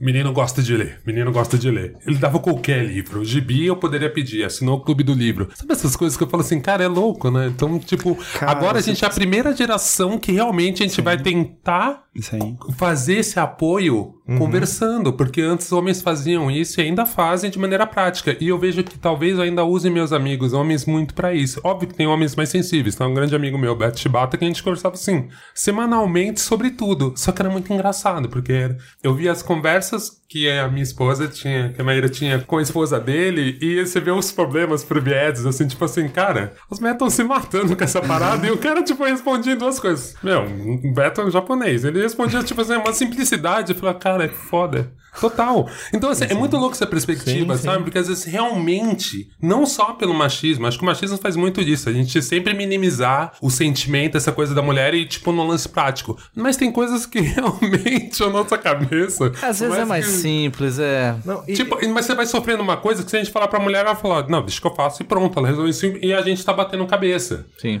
Então, Mas- assim, eu acho que no final, só fechar, no final, pra mim, esses apoios, o que vale, o que vale pra vida, é diversidade. Então, assim, eu vejo que tem papos que eu tenho com amigos gays que eu só posso ter com amigos gays. sim, e pronto, tipo, a resposta vem com uma qualidade bem melhor. E tem outros que não, né? Eu quero seguir na toada do primeira pessoa. Eu quase comecei a teorizar aqui, mas eu quero seguir na primeira pessoa. Eu acho que você tocou num lance muito interessante, que é qual que é a força que tem nessa maneira, vamos dizer assim, não, não vai se chamar de masculina, mais usual de se ver nos homens, de se ensinar coisas. Eu lembro quando eu tinha 13 ou 14 anos, e o meu pai me levou até um casamento de uma colega de sala que tinha engravidado e foi casar. Não sei porquê, sei lá, mas desembocou nisso. Ela ia casar com um menino que engravidou ela. Ela tinha 14 anos também. E eu não era muito amigo dela, mas eu fui no casamento e quando eu cheguei lá na porta, eu falei, pai, eu vou ficar aqui no carro um pouco, porque não tem ninguém que eu conheço ainda. Aí meu pai me olhou puto. Falou, desce do carro agora. Eu falei, não, pai, não conheço ninguém. Ele falou, não, desce do carro. O homem tem que aprender a ficar sozinho e ficar bem. Eu fiquei puto, puto. Ele falou, desce. Eu desci. E eu fiquei lá, puto. com aquela situação. E eu não lembro direito o que, que eu fiz. Mas eu nunca esqueci dessa história. E eu acho que tem um ensinamento importante. Eu acho que tem um ensinamento importante, sim. sei. Em eu, em eu tá bem, e eu, eu tá tranquilo, eu ter segurança da minha própria presença. E eu poderia olhar para essa mesma história aqui narrar de maneira traumática, porque o meu pai fez uma violência comigo, me obrigou a descer do carro, e não sei o que. E eu lembro com carinho, eu lembro com carinho. Então eu acho que também tem uma coisa que é qual o valor tem nessas outras maneiras não vou nem usar masculino e feminino pra gente não entrar nesse mérito, mas em outras maneiras, talvez típicas de se ver entre homens, de, de se ensinar ou passar adiante conhecimentos. Eu acho que tem valor aí sim. Porque senão a gente pode até entrar numa coisa, bom, qualquer coisa que seja um pouco mais agressiva é ruim, é violento. Qualquer coisa minimamente que me atinja ou me deixa desconfortável é ruim. Eu, pessoalmente, para não ficar nas teorias, não penso assim. Eu, eu lembro de grandes aprendizados com muito carinho que eu tive com amigos e, e com meu pai que vieram inicialmente com desconforto, com dor e, e que eu guardo no lado esquerdo do peito. Então esse, esse era o meu relato. você falou isso, eu lembrei muito do meu pai falando dessa questão de independência. Meu pai Uhum. Fazia a gente usar o transporte público muito pequeno, porque assim, Uhum. o homem tem que saber andar no centro. eu já vejo um monte de amigo que tem medo de tirar uma foto no centro. Eu falo, cara, eu aprendi isso Uhum. nos anos 80 indo na fila do mapping, sabe? Tipo, Uhum. com meu pai, pro meu pai pegar um dinheirinho no crediário, porque aí ele pagava esse cartão, pegava no outro. Então tem, realmente, e às vezes é bem num ensinamento tosco, uma frase tosca, Sim. vomitada e você fala, caralho, mas é uma pera, ele tá me ensinando independência. Porra, outra coisa que eu lembrei do meu todos, pai. todos precisariam ter isso, né? Em Belo Horizonte, de onde eu sou, eu tava andando com meu pai na rua, era de noite, uma zona meio perigosa ali no centro. E eu, pequeno, sei lá, de ter talvez 11 anos, e tava andando meio despreocupado, e meu pai me segurou assim, falou, ó, fica ligado, vamos andar mais rápido aqui. E eu lembro dele me explicando que como homem eu tinha que ficar atento pela minha segurança, pela segurança de quem tivesse comigo, uma futura namorada que tivesse comigo. Isso me lembra outra coisa, né? Porque eu vejo muitas vezes mulheres dizendo, ah, porque os homens andam pela rua despreocupados. Eu não. Eu ando na rua em alerta. Eu, eu juro, eu tô o tempo inteiro é, identificando algum. Pode ser eu, eu queria escutar vocês, mas eu tô o tempo inteiro identificando o que, que pode ser uma ameaça, um perigo. Eu não ando despreocupado, bonitão, contente, como se não houvesse nenhum problema. Se eu tô preocupado em ser estuprado, não. Mas se eu tô preocupado em ser assaltado ou, ou ser assassinado, sim. E no meu caso, até ser estuprado, eu, eu passei por, por uma experiência que me deu esse pânico, uma vez que eu tava andando na rua sozinho em BH e parou um carro do nada, duas da manhã, e saíram cinco, cinco caras assim, falando: corre não, boy. E eu corri, cara, e eu berrei. E eu tinha escutado umas semanas antes, uma semana antes, a história de um menino de 18 anos, que era o que eu tinha na época, que foi é, assaltado, estuprado, jogado no mato e drogado. Então, claro, é, é exatamente, é, é- é proporcionalmente como as mulheres, de maneira nenhuma. Mas eu não ando tranquilão na rua, eu ando em alerta constante. E isso também veio de aprendizado direto é, com meu pai. Eu queria é, trazer uma. Acho que um sentimento meu que eu tenho é que, assim, é, uma coisa é clara pra mim. Eu, quando eu falei assim que eu tive que meio que mudar o- as amizades por, por outros pais que estavam ali meio que no mesmo. ali no, no- caminhando ali junto comigo, né? Porque eu acho que assim, pra gente ter essa relação de confiança, de falar e de se abrir, o cara ali do lado, ele precisa estar minimamente ali na mesma página, sabe? Eu não consigo. Por exemplo, eu tentei falar sobre sentimentos com meu pai, tomei uma sapatada na cara. E a mesma coisa acontece com os outros amigos de engenharia, com os caras do meu trabalho. Eu não consigo me abrir com eles porque não existe essa brecha. E, tipo, vamos lá, a gente tá aqui falando em mudar o mundo e tudo mais, mas eu tenho que olhar pro meu lado também. Eu preciso também me abrir. Então não vou conseguir. E eu preciso me preservar também. E, e aí o que eu vejo é assim, é- essas novas brechas que se abrem com outros caras, com outras amizades e com caras que, pô, às vezes o cara chega lá no chat lá pra mim e fala assim, pô, ô seu gostoso, que você tira uma foto, parece ali, tá, ó, tá, tá gostoso, não sei o quê. E naquele dia, especialmente, você tá mal porque você tem, né? Porque eu tenho problemas de autoestima pra caramba. E aí eu tenho a possibilidade de chegar pra esses caras e falar assim, pô, obrigado, cara. Ao invés de falar, nah, que isso, tu é viado? Pô, obrigado, cara, tava precisando. Tava meio na bad hoje, assim. Aí puxa um papo que você começa a falar sobre isso, mas é um negócio que eu nunca falaria com nenhum dos outros meus antigos amigos, porque não existe isso. Porque se eu começasse a falar com isso, ia me chamar de viado. Então tem esse essa, essa nível também de leitura que a gente, enquanto caras que estão se descobrindo como seres humanos agora, né? Olha que vergonha que a gente tá fazendo, mas a gente tem que entender também que a gente precisa desse apoio, mas a gente precisa de outras pessoas que estejam ali juntos com a gente. Senão a gente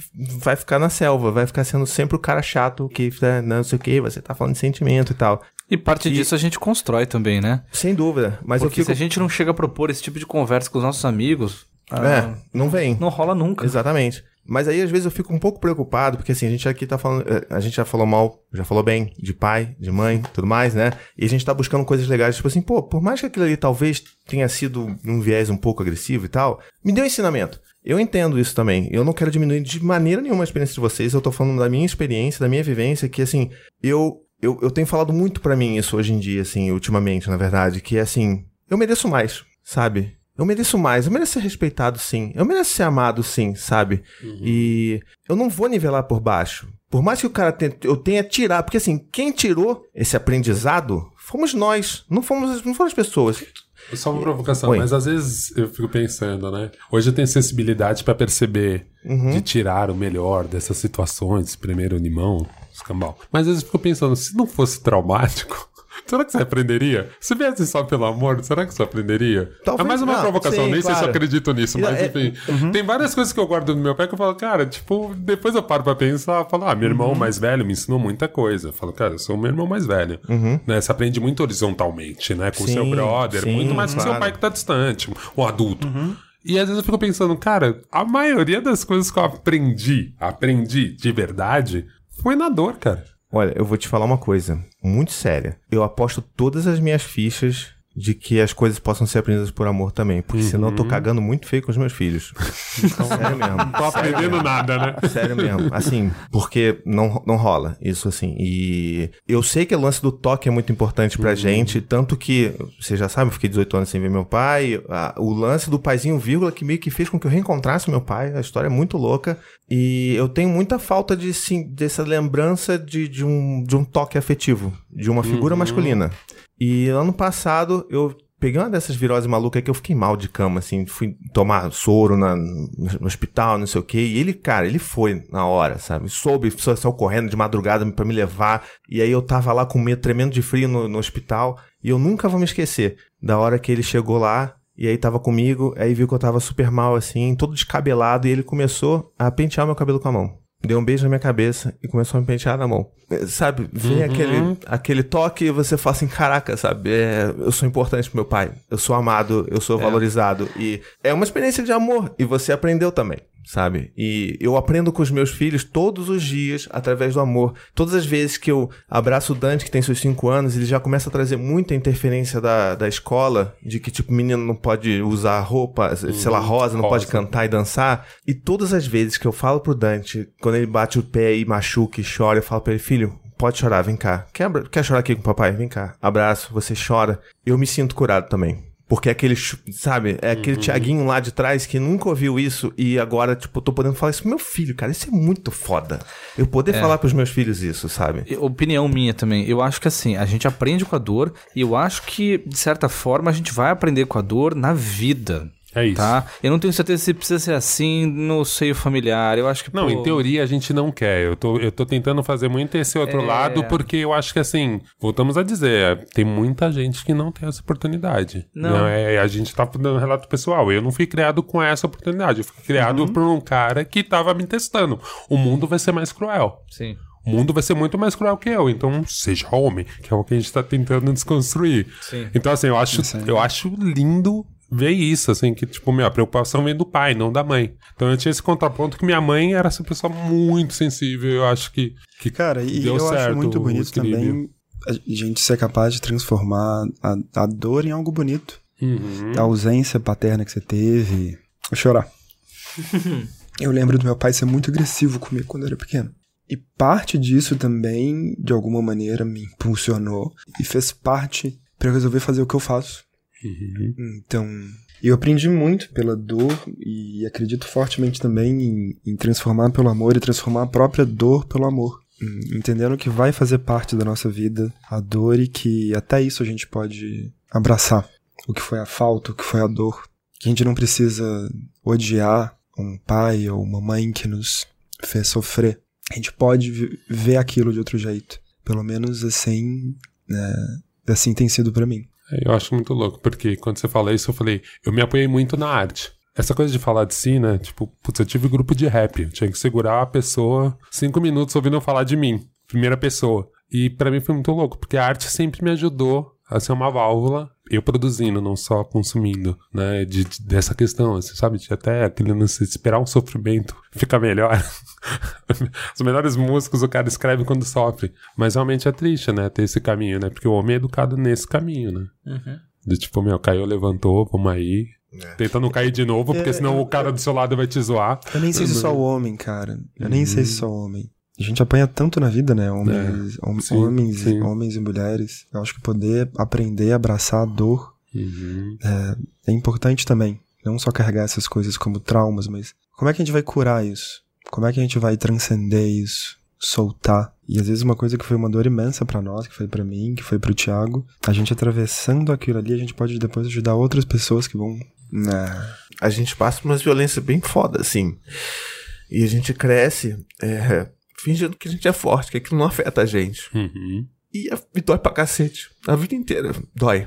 Aí você vira adulto e você tem filho, você fala assim, caraca, vou fazer tudo diferente. Mas aí você percebe que você se fudeu legal. Porque tudo que você tinha ali como base, como segurança, sumiu, cara. E aí você tem que lidar com uma porrada de negócio que tava lá dentro. E você não sabe como lidar. E você não tem com quem falar sobre isso. Porque é tudo muito novo. E eu tô muito feliz de estar aqui com vocês e ter ganhado esse bom, abraço velho. do Guilherme. E... Porque é isso, é, é barra, sabe? A gente, a gente tá sempre. Ah, não, a gente é forte, é isso aí. Ter esse Cara, apoio. Isso, isso que o Thiago falou, né, mais cedo, de eu mereço. Eu mereço mais. Fato isso. Cara, isso é tão difícil pra Muito. homens. Isso foi tão difícil na minha vida. Eu, eu lembro de uma frase do Dalai Lama que ele diz mais ou menos assim: que a gente nunca consegue ter mais compaixão com o outro do que a gente tem consigo próprio. E quando eu escutei isso a primeira vez, faz muitos anos, foi como se eu tivesse recebido um tijolo na minha cabeça. Porque eu me achava muito compassivo, empático com os outros, mas eu tinha certeza absoluta que eu não era comigo. Absoluta. E quando eu escutei aquilo, eu chorei. Eu Falei, cara, eu não me trato com carinho.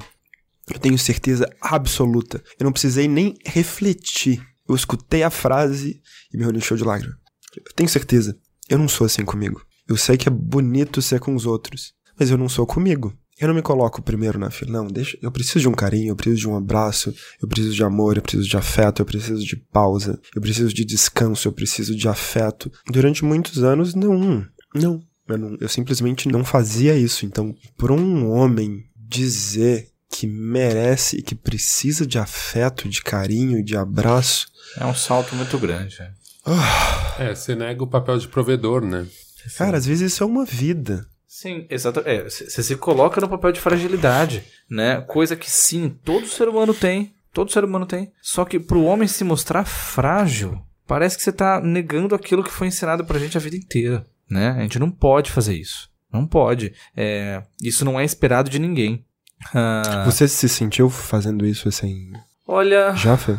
Já, com, com certeza já. Na verdade, eu não vou saber dizer agora aonde foi que eu me senti assim mais frágil, tá? Mas é óbvio que assim, eu, eu, pelo menos, eu, eu comecei a fazer terapia, essas coisas muito cedo na minha vida, tá? Eu lembro de, de começar a fazer terapia a primeira vez com 13 anos e seguir com a mesma terapeuta até os 22 anos. Então eu fiz 9 anos de terapia só com ela, tá? Então a maior parte dessa educação assim eu fui tendo muito cedo, tá? E eu acho que isso foi muito útil pra mim, né? Acabei tendo alguns intervalos de terapia, até na época que o dinheiro apertou mais e tal, e voltei mais agora, assim, já com, com filhos e tudo. E tudo isso também é muito.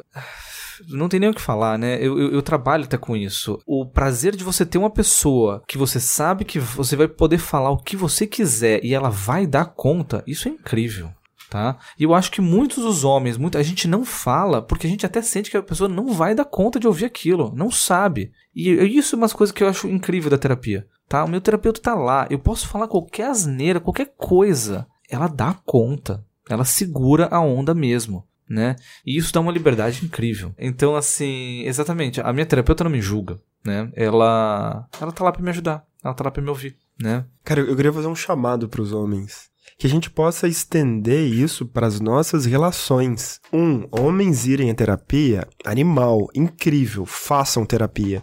Quem não vai porque acha que é coisa de mulherzinha, de viadinho, deixa de ser criança. É deixa de ser infantil, passado, né? vai. Só vai. Agora, uma outra coisa também é a, a gente poder falar isso entre amigos. Recentemente eu tava numa roda, tinha um, um- um menino jovem, vinte e poucos. Ele tremeu. Ele tremia inteiro quando ele precisou falar que ele broxou com a namorada dele uma vez. Sim. Ele, ele tava tendo uma reação emocional de não, não dar conta de falar aquilo. Onde a gente tá emocionalmente. E ele tinha medo de como os outros iam olhar pra ele. Medo de ser julgado menos homem, medo de se sentir menos homem. E de repente eu tava na roda e perguntei: quem aqui já broxou? Vários levantaram a mão. Ah! E assim com qualquer outra coisa. Tem É muito hábito, às vezes, de fazer piadinha, zoar, zoar, zoeira, porque é broderagem, etc. Entende quando zoeira vai ser uma boa e quando às vezes tem uma pessoa do outro lado querendo abrir uma coisa que pode não ter falado por medo, Não, e, e- por pânico, e tá trancado diminui, ali diminui dentro. tanto a pressão. Se os homens pegam e falam essas coisas, do tipo, ah, já aconteceu isso, já chorei, já, já demais, já chorei na rua, já chorei no trabalho. Se, se a pessoa consegue falar isso, o nível de pressão cai muito. Cai muito, porque todo esse estereótipo que a gente tenta seguir é aquele de que homem não chora, de que homem não pode ser fraco, e a verdade é que isso não existe. Sabe? Por isso eu, eu concordo, eu acho que a gente tem mais é que aceitar isso como parte da masculinidade Uhum. né? Faz parte de ser homem também ser frágil. Faz parte ser homem também chorar, também falar do que a gente tá sentindo. Agora eu queria comentar uma coisa sobre isso interessante. Aqui, agora a gente tá no pequeno Uruguai de Pinheiros, chorei ao vivo com o Thiago aqui, a gente se abraçou e etc. Mas, e eu, eu sou muito sensível. E quanto mais eu tô indo nesse caminho, mais o choro vem. Sempre fui sensível. Mas fora isso, eu também claramente tenho dentro de mim coisas do que eu imagino que é um homem. Então eu tava conversando outro dia isso num, num grupo, quando eu tava fazendo lá a formação do grupo reflexivo do Instituto Nós, que é eu também tenho algum tipo de vozinha inconsciente que fica me dizendo o que que seria chorar demais. Porque a gente fica que, ah, homem não chora, vamos desconstruir isso, homem chora. Chora quanto? E como é que é pras parceiras e pros parceiros? Por exemplo, será que as mulheres iam ficar felizes com um homem que chora muitíssimo mais do que elas? Cara, eu já posso- ouvi tanto isso. Ah, eu não quero homem que chore mais que eu. É, não, eu digo, até. Eu, eu- eu escuto isso de várias amigas que são super feministas. Não, não. Eu adoro o homem sensível. Peronomútil, de preferência que não seja muito. Pode ser talvez mais do que eu, tem casais que são assim, etc. Em que às vezes o homem é muito mais emotivo é, e chora mais, é sensível, etc. Mas até aí eu tenho a impressão que tem um limite invisível que o homem carrega e que a mulher carrega. Às vezes a própria mulher que tá dizendo não, expressa tudo. Depende. Talvez se o cara começar a expressar de um certo jeito, ela não vai segurar a onda, ela vai falar, opa, volta pra segunda marcha. Eu, eu Esse não, macho não tá queria quebrado. tanto, não Esse queria macho tanto. tá quebrado, eu, eu troca. quero sensibilidade peronomútil. Cara, Sim. eu acho que isso é um daqueles negócios que a gente pode chamar de problema bom. Uhum. Vamos lá, a gente não chorou a nossa vida inteira. A maior, a- mais da metade da minha vida eu não chorei. Agora que eu tô liberado pra chorar, meu irmão, eu vou chorar pra cacete sim. E você vai ter que dar conta. Senão a gente vai ter um problema, um problema bom, porque eu tô conseguindo, né, mexer aqui dentro e tal. Então, assim, agora vai ser tipo, tem tipo uma represa aqui. Em algum momento esse negócio vai regularizar, eu acho, sabe? Entende? Então é isso. Chorei ontem gravando meu podcast, tô chorando aqui pra caceta hoje e, e, e é bom. É bom botar isso pra fora, sabe? Porque eu lembro muito bem quando eu era mais novo e eu não chorava, mas eu, assim, era desproporcional às vezes que eu chorava quando eu vi um filmezinho que é uma comédiazinha romântica, e aí tem um lance aqui, não sei o que, o fulano morre no final. Aí, meu irmão, eu ficava mal, mal. Sabe onde vivem os monstros, por exemplo? Não. Cara, vocês não eu, têm chorei, noção. eu chorei compulsivamente com esse filme. Eu fiquei na Eu bed, na rua. A gente foi ver no cinema. Eu, eu, a minha, a, a Anne, a gente tava namorando ainda. Ela teve que me guiar na rua porque eu não conseguia andar de tanto que eu chorava. E eu percebo hoje, claramente, que isso daí era tipo um, sabe? Você tá ali, a pressão tá lá em cima, você usa aquilo ali pra botar pra fora. Então a gente tem que transformar isso em algo natural pra que a gente comece a a regularizar um pouco também os nossos choros, entende? Então se, tipo, se você tá com uma pessoa, seja homem ou mulher, que tá se incomodando com a quantidade de choro que você tem, então vamos conversar sobre isso. Porque assim, o cara tá precisando. Você não pode mandar o cara se fechar de novo, entende? É meio que um caminho sem volta. Pelo menos pra mim. Agora não tem mais talvez. E eu acho que o mesmo acontece, por exemplo, quando o cara ele tá se negando a se abrir. ah, eu vejo isso muito fortemente. Por mais que o cara tenha até um discurso, né, esquerdomacho e tal. Não, não sei o quê, porque vamos respeitar as mulheres e pereré, o piriri. E na real não é só discurso. E aí ele tá com uma mulher que tá começando a se descobrir feminista. E aí, tipo, a mesma coisa. Véi, você não tá me acompanhando na real. Você tá falando lá fora no Facebook uma parada, aqui em casa é outra parada. E aí o que, que vai acontecer? É um problema bom, porque essa pessoa tá se descobrindo, essa mulher tá se descobrindo, esse relacionamento vai acabar? Tudo bem, relacionamentos acabam. E vai acabar por causa disso. Então pode acontecer a mesma coisa com o cara. Se o cara tá se descobrindo e a outra pessoa não acompanha esse movimento, esse relacionamento pode acabar também. Eu, tipo, desde que a gente. Desde que eu tive filho com a Anne, cara, a gente já passou umas três grandes crises. E nas três grandes crises a gente parou pra conversar e falar: vem cá, é.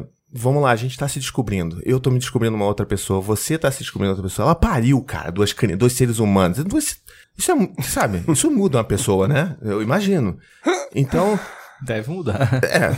E, e mudou porque eu vi, porque assim, era uma outra pessoa. E eu poderia muito bem estar numa posição confortável e falar assim, cara, ela mudou, pô. Não é isso que eu. Não é, não é isso que eu contratei, pô. No início, né? Assinei o contrato. Não, não é mais isso aqui. Pô, Que porra é essa? Mas não, a gente fazia, refazia os nossos acordos e falava assim, não, peraí, ainda é interessante pra gente manter esse projeto de vida aqui. E, sabe, vamos descobrir o que, que é, o que, que é você, vamos descobrir o que, que eu sou e vamos ver se isso ainda continua rolando. Então, acho que esse lance, eu acho que é mais a gente tentar olhar com um pouco mais de naturalidade pro que, que é uma saúde de um relacionamento. E né, desmistificar esse lance um casamento pra vida toda. E se você teve filho, então ferrou, né? Porque senão não pode mais e vai traumatizar a criança. Às vezes é mais traumático pra criança viver num lar violento e cheio de negligência do que, né, de fato, dois pais que estão separados e estão de boas com isso.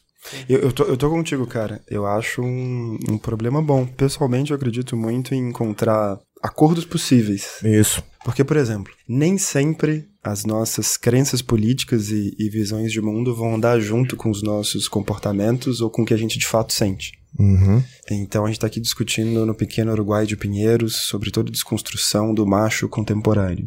Eu, Guilherme, quando eu num- numa relação, várias vezes eu me sinto emocionalmente bem quando eu tenho a chance de fazer alguma coisa que talvez só eu faria com a minha força física. Tem um texto no Papo de Homem chamado Cavalheirismo e Machismo. Eu entendo toda a teoria, sei, etc. Mas você faria a gentileza pra um homem na mesa? Entendo, de trás pra frente. Entretanto, emocionalmente, fora racionalizações e julgamentos, muitas vezes eu me sinto bem com comportamentos que seriam interpretados como cavalheirescos ou que alguém possa dizer que é, um, que é machismo e etc. Então eu fico pensando como que a gente acomoda essas nossas contradições e, e tensões sem me chicotear. Então, indo na linha do que você tá falando, né? Cara, a gente não vai montar, eu acho, né? A gente não vai montar aqui seres perfeitos que vão seguir agora. Vamos trocar o manualzinho que tava bugado e agora o nosso novo jeito de resolver é o manualzinho 2.0.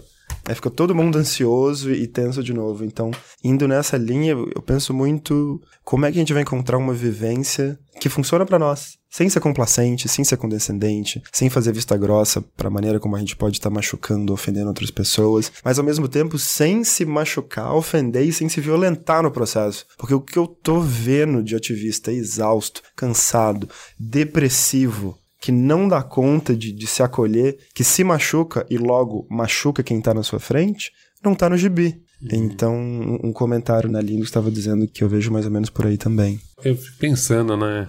Além de tá liberado pra chorar, uma dificuldade que eu percebi minha, assim, pedir desculpa. Homem não pede desculpa de verdade. A gente pode até falar um foi mal. Mas eu percebia muito isso, assim, de tipo, cara, eu consertava uma merda que eu fiz, e aí conversando com a minha companheira, eu falei, cara, não falei, eu não pedi desculpa, na verdade. Eu consertei a bosta que eu fiz. E eu já acho que ali já tá ela, já entendeu que eu pedi desculpa.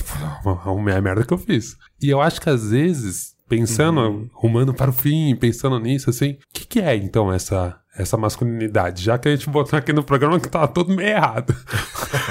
e aí pensando que as mulheres mudaram muito, a gente tá vendo que tem uma Sim. nova mulher aí, né?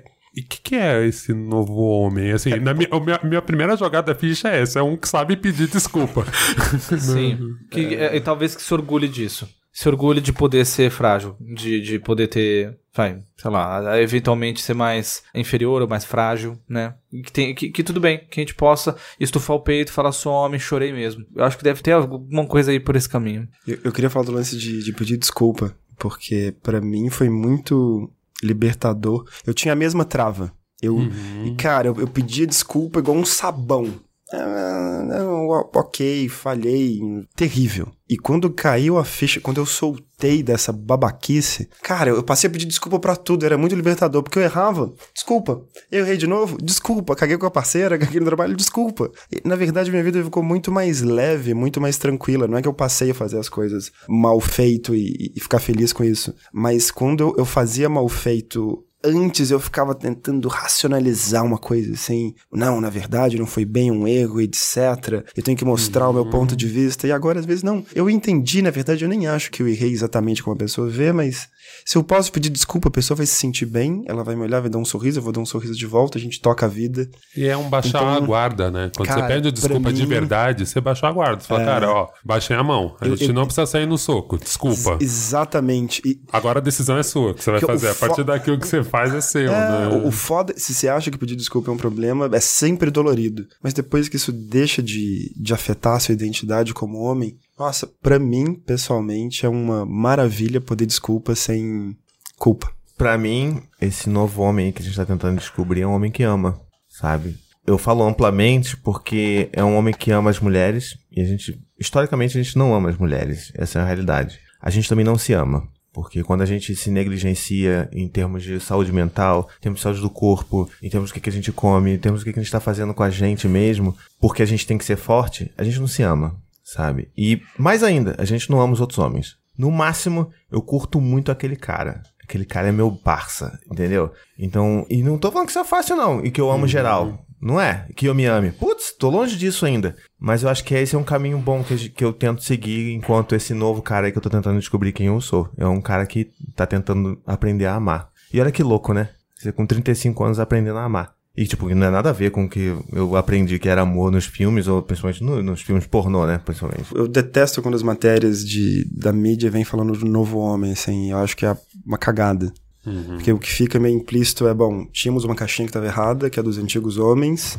E agora, pessoal, vejam aqui a caixinha do novo homem. Como é que ele é? Ele é bonito, ele é fit, não, ele é feio, ele é rústico, mas ele, é, ele tem né? orgulho né? do que ele é feio, tanto que ele é feio, ele tem confiança em si, ele brocha de vez em quando, ele é sensível, ele cuida dos filhos, ele tem um, um trabalho manual, ele é imperfeito e, e sabe disso. Parece que a gente está trocando por um manualzinho, aí vira uma espiral de Rodrigo Hilbert na, na mídia. Então, eu, pessoalmente, não, não gosto do lance de novo homem. Eu acho que eu vou um pouco na linha do que o Thiago tava dizendo a respeito do coração. Cara, eu queria fazer, assim, uma grande defesa dos homens comuns. Que eu possa me sentir bem como eu tô, onde eu tô, no ponto que eu tô.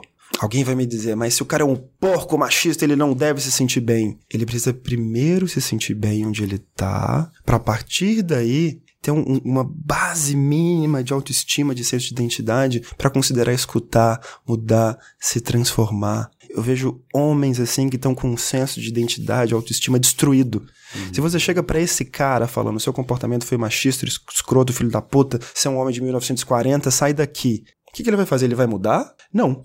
Ele, ele vai procurar alguém que vai acolher ele. que via de regra vão ser locais, aí sim, que vão acolher ele, reforçando uma visão do, do que o macho. A gente tá só piorando o problema. Uhum. Então isso pode fazer algumas pessoas subirem pelas paredes, mas como assim a pessoa, ela vai ficar confortável mesmo ela tendo tal crença ou comportamento? Sim. Talvez você que tá indignado, indignada, tenha algum comportamento ou crença abominável para aquela outra pessoa. E aí, como é que a gente fica? Então, para mim, um senso que hoje, onde eu tô na vida, faz sentido é, é uma grande defesa dos homens comuns, que são todos nós. Todos, todos nós. Como é que a gente pode estar bem na própria pele? O que que me faz homem? Eu me senti homem. Então, eu gosto desse por ser também uma perspectiva que, que nos nivela, que nos coloca ombro a ombro, que cria um ponto de partida. Ah, eu, eu sou um homem diferente do, do Thiago? Com certeza. Do Oga, do Fê? Com certeza. Vamos nos olhar e nos respeitar e nos considerar. Como é que a gente pode valorizar aspectos do masculino em homens que, em tese, a gente não respeitaria? Será que uma pessoa que falou algo terrível não tem nenhuma qualidade boa? Então, como é que a gente pode desenvolver, exercitar um senso de humanidade compartilhada? E a partir daí, se ajudar a construir uma maneira de ser homem que não precise ficar refém de caixinhas e manuais e que, por consequência, também não prenda as mulheres em caixinhas e manuais. Ok, é isso, pessoal. Temos um programa? Nossa, agora né? Eu acho, eu acho que depois dessa lição de empatia, só nos resta ir para o farol aceso. Farol aceso. Guilherme, o que, que você sugere? O que, que você recomenda? Para começar, o documentário que a gente produziu junto com a Mulheres, o título é Precisamos Falar com os Homens? Uma Jornada pela Igualdade de Gênero. Só procurar com esse nome, tá no YouTube da ONU Mulheres Brasil na íntegra. E tá passando na GNT também.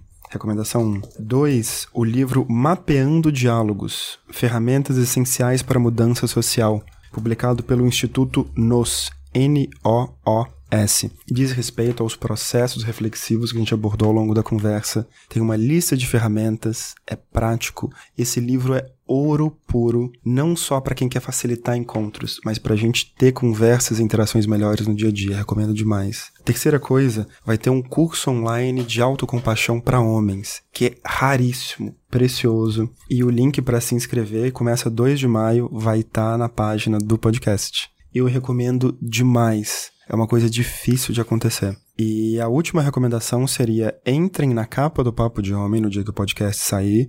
Vai ter um artigo na capa convidando quem tiver interesse a deixar o seu nome numa lista de e-mail especial para poder fazer o curso de equilíbrio emocional que a gente oferece e eu mesmo conduzo, seja presencial ou online que vai ser oferecido em breve. Então entre em papodehomem.com.br, vocês vão ver um artigo na capa, cadastrem o seu e-mail. A gente vai disponibilizar materiais de ajuda e apoio. Muito bom. Tiago, o que, que você manda? Bom, vamos começar aqui então com o evangelho do Demesk Levine, né? A gente não podia deixar de, de falar sobre esse documentário lindo, maravilhoso. É, tá na Netflix. Tá na Netflix. É legal você assistir isso com. Se você, né, você tá no relacionamento heteronormativo, você vai lá e assiste com a sua esposa, com a sua namorada. E é engraçado você ver a diferença de percepção que acontece quando elas têm um- uma visão do que, que é o que a gente passa. E é- foi muito louco comigo isso. Ela, ela, é, por exemplo, a Anne, ela não gostou muito do, do negócio. Assim, ah, isso aqui é que besteira. O que eu vivo na minha vida é muito pior que isso aqui. Aí eu só, pô, pô, pô, mas calma, que eu tô chorando aqui, poxa vida. Me abraça aqui. Então, é, vale a pena muito você ver e discutir sobre isso com né, suas parceiras e parceiros. É, outra coisa que eu queria divulgar, fazer um alto jabá aqui rapidamente, se vocês me permitem, por gentileza. Como não? Então, vamos lá, ó. Vocês já sabem, tem lá o meu podcast Tricô de Paz, que a gente fala sobre paternidade. E tem dois episódios que eu queria sugerir que fala muito sobre o que a gente falou aqui hoje, que é o primeiro é o 37, que é a saúde mental do homem. E a gente fez uma conversa, a gente chamou o nosso amigo Frederico Matos, que vocês já conhecem, né? Um chuchuzinho. Ele falou com a gente sobre saúde mental, sobre como é que é. A gente chorou pra caramba, é aquela coisa toda de sempre, que a gente, né, conversou bastante aqui. E o Fred é demais, também recomendo. Ele é incrível. Ele é ah, incrível. o canal do YouTube dele. Vejam lá, é incrível o canal do YouTube dele. Sobre a vida. Sobre é, a vida. é o nome do canal. Perfeito, é isso aí. E tem também o episódio 40 que a gente falou sobre pai de menino e masculinidade também, tá? Então, que é uma treta forte a gente ser pai de menino, sendo esse, esse homem que a gente tá querendo ser, e aí a gente tá criando um bichinho que a gente não quer que seja, faça as mesmas cagadinhas que a gente fez no passado, né? Então, fica aí essa discussão. Eu queria também dar uma sugestão geral, que é o seguinte, pega os seus amigos mais próximos, monta um chat de zap zap, cara. E combinem algumas regras simples de tipo, ó, não vale putaria, não vai falar de, sei lá, de política, nem futebol, nem nada, que a gente só vai falar nessas tretas da vida. E se você for pai e você estiver procurando um grupo desses, a gente tem o Paternidade Supimpa, que é um chat de apoio pra pais lá no Telegram. E é lindo, deve ter umas 300 pessoas lá e, tipo, vai pai lá falar de problema que tá tendo com a esposa, tem pai lá que vai, vai tipo, compartilhar é, promoção de fralda descartável, sabe? Parece um mundo perfeito. Um pequeno mundo, novo mundo perfeito, né? Então, vão lá. A gente, se você quiser o acesso desse link, vai ser é, paizinho.com barra paternidade supimpa, ele vai te levar direto para esse chat do, do Telegram. Não é do Zap Zap, mas é melhor porque tem stickers. Muito bom. Olga, Três coisas que estão no Netflix, depois o Netflix paga nós. Uma delas é a série Atlanta, ela não tá inteira no Netflix, mas tem capítulos dessa série, ela conta a história de um rapper de sucesso e um primo, que é um homem negro lá de Atlanta, que o cara tá meio perdido na vida e ele vira o empresário desse primo rapper de sucesso. Então esse estereótipo do machão, esse cara que é o homem moderno que tentou vencer fazendo faculdade e tal e se dá mal, e aí tem vários episódios, em vários momentos toca nesse lance da masculinidade negra e dá pra gente se colocar no papel, enfim. Outra é o stand-up do Chris Rock, o Tamborini, que ele tem uns momentos que você fala, cara, que ele se despe de verdade e conta coisas muito pesadas. Aí tenho outros momentos super machistas que você fala, cara, que tá é muito, muito ne- guilty pleasure aquele negócio. que ele tá muito nesse momento. Ele tá muito nesse momento. Tem momentos que você tá lá batendo palma em câmera lenta, falando, caralho. E depois o cara vem e faz uma. Que é isso, é o mundo real. Exatamente. Isso que eu falei assim, cara, agora eu tô próximo de você, velho. Porque, tipo, realmente, você tá. Tem, você tem noção, mas você tá fazendo merda e você termina fazendo merda. Cara, eu fiquei mixed feelings o tempo inteiro, assim, mas eu achei Total. importante ter passado por isso, assim, de ver. E por último, a entrevista do Jay-Z pro David Letterman.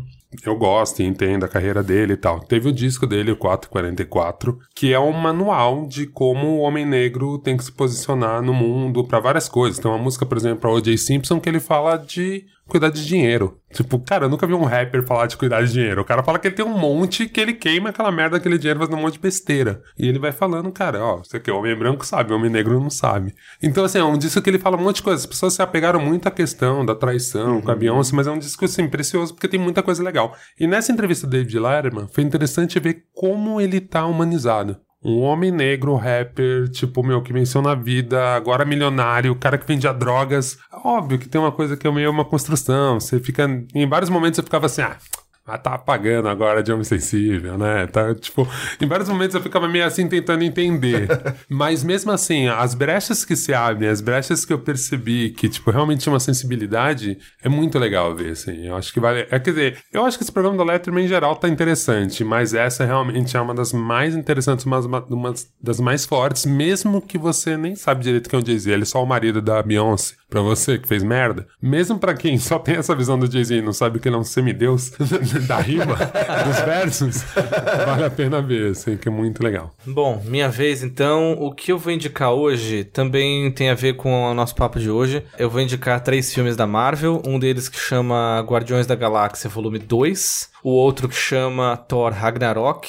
E por fim, Pantera Negra. E o motivo desses três filmes é porque todos eles lidam com uma coisa que a gente falou muito aqui, que é com a paternidade e principalmente do mito do pai perfeito, tá? Que a gente, em geral, tem isso quando a gente é muito novo, e em algum momento a gente acaba desconstruindo isso. E eu sempre acreditei que esse é o momento onde o homem realmente se torna adulto, amadurece de verdade, quando ele consegue reconhecer o pai não como uma figura perfeita, mas como uma figura com falhas, claro, e a gente acaba conseguindo perdoar essas falhas porque ele provavelmente fez o melhor que ele pôde. E isso a gente vê de uma maneira assim, num- pelo menos interessante nesses três filmes, tanto no, no Guardiões da, da Galáxia como no Thor, co- especificamente no Thor e no Pantera Negra, e como os super-heróis se tornam mais poderosos depois disso. Posso soltar uma última coisa que me veio escutando o Thiago? Uma coisa prática, assim, que não é recomendação cultural. Senta com o seu amigo, homem, e pergunta pra ele qual o principal obstáculo que ele enfrenta na vida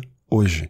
A gente pode ter um amigo do lado que tá sofrendo, que tá com depressão, que tá com ansiedade, que tá um triste de cometer alguma, eh, de fazer alguma coisa terrível consigo com outra pessoa e a gente não tem ideia. Senta aí e, e, pergunta numa boa e conta de si. Começar contando de si facilita. Às vezes seu amigo vai começar falando alguma coisa mais neutra do trabalho, insiste na pergunta. Será que você sabe o principal obstáculo que o seu amigo ou seus amigos enfrentam hoje? Talvez não.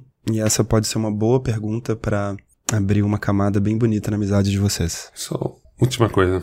Faz tempo que eu não participo aqui, e aí, não sei, acho que você também deve passar por isso. As pessoas reconhecem a gente. Ah, é, né? E aí eu fico naquela coisa meio. Cara, eu sou um colaborador do Mamilos. Eu apareço de vez em quando. E às vezes eu fico nesse lance de dar um salve para algumas pessoas que sempre falam. Eu queria mandar um abraço especial para Marina Pinheiro, que é uma fã do Mamilos lá de Belém, que ela me reconheceu no Instagram e virou uma amiga, já veio para São Paulo e só transmitir para as meninas que, que, ela é super fã e que ela adora, é, enfim. Eu vou, vou deixar Eu falei, cara, deixa eu fazer. Não, eu participei recentemente de uma faixa que chama Bem na Moral, ó, já tô fazendo um alto jabá. Uma faixa que chama Bem na Moral, do Oji. E aí eu cantei nessa faixa, fazia muito tempo que eu não rimava em alguma coisa maior. E aí vários fãs do Mamilos falando, nossa, ele também rima, entrando ali gente que seguia. Então, às vezes é muito engraçado que você fica com essa coisa, com essa fama de escritor, que você fala, cara, tipo, eu não sou famoso. E aí eu falo, cara, eu só participo, de vez em Sim. quando eu colaboro. Né? É, ainda bem que você lembrou. Um eu vou também deixar um beijo pra uma amiga muito mamileira, sem certeza que ela vai estar ouvindo. Natália, beijo pra você. E é isso, pessoal. Temos mais algum recado? Só muito obrigado. Valeu, Valeu. pessoal. Boa noite. Até. Beijo. Beijo.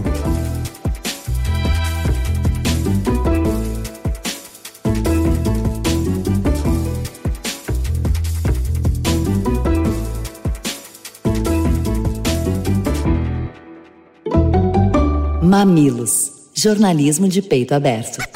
O Mamilos é o resultado do trabalho colaborativo de uma equipe apaixonada. Edição Caio Corraine, redes sociais Guilherme Iano e equipe, apoio à pauta Jaqueline Costa e grande elenco, transcrição dos programas Lu Machado e Mamiland. Este podcast foi editado por Caio Corraine.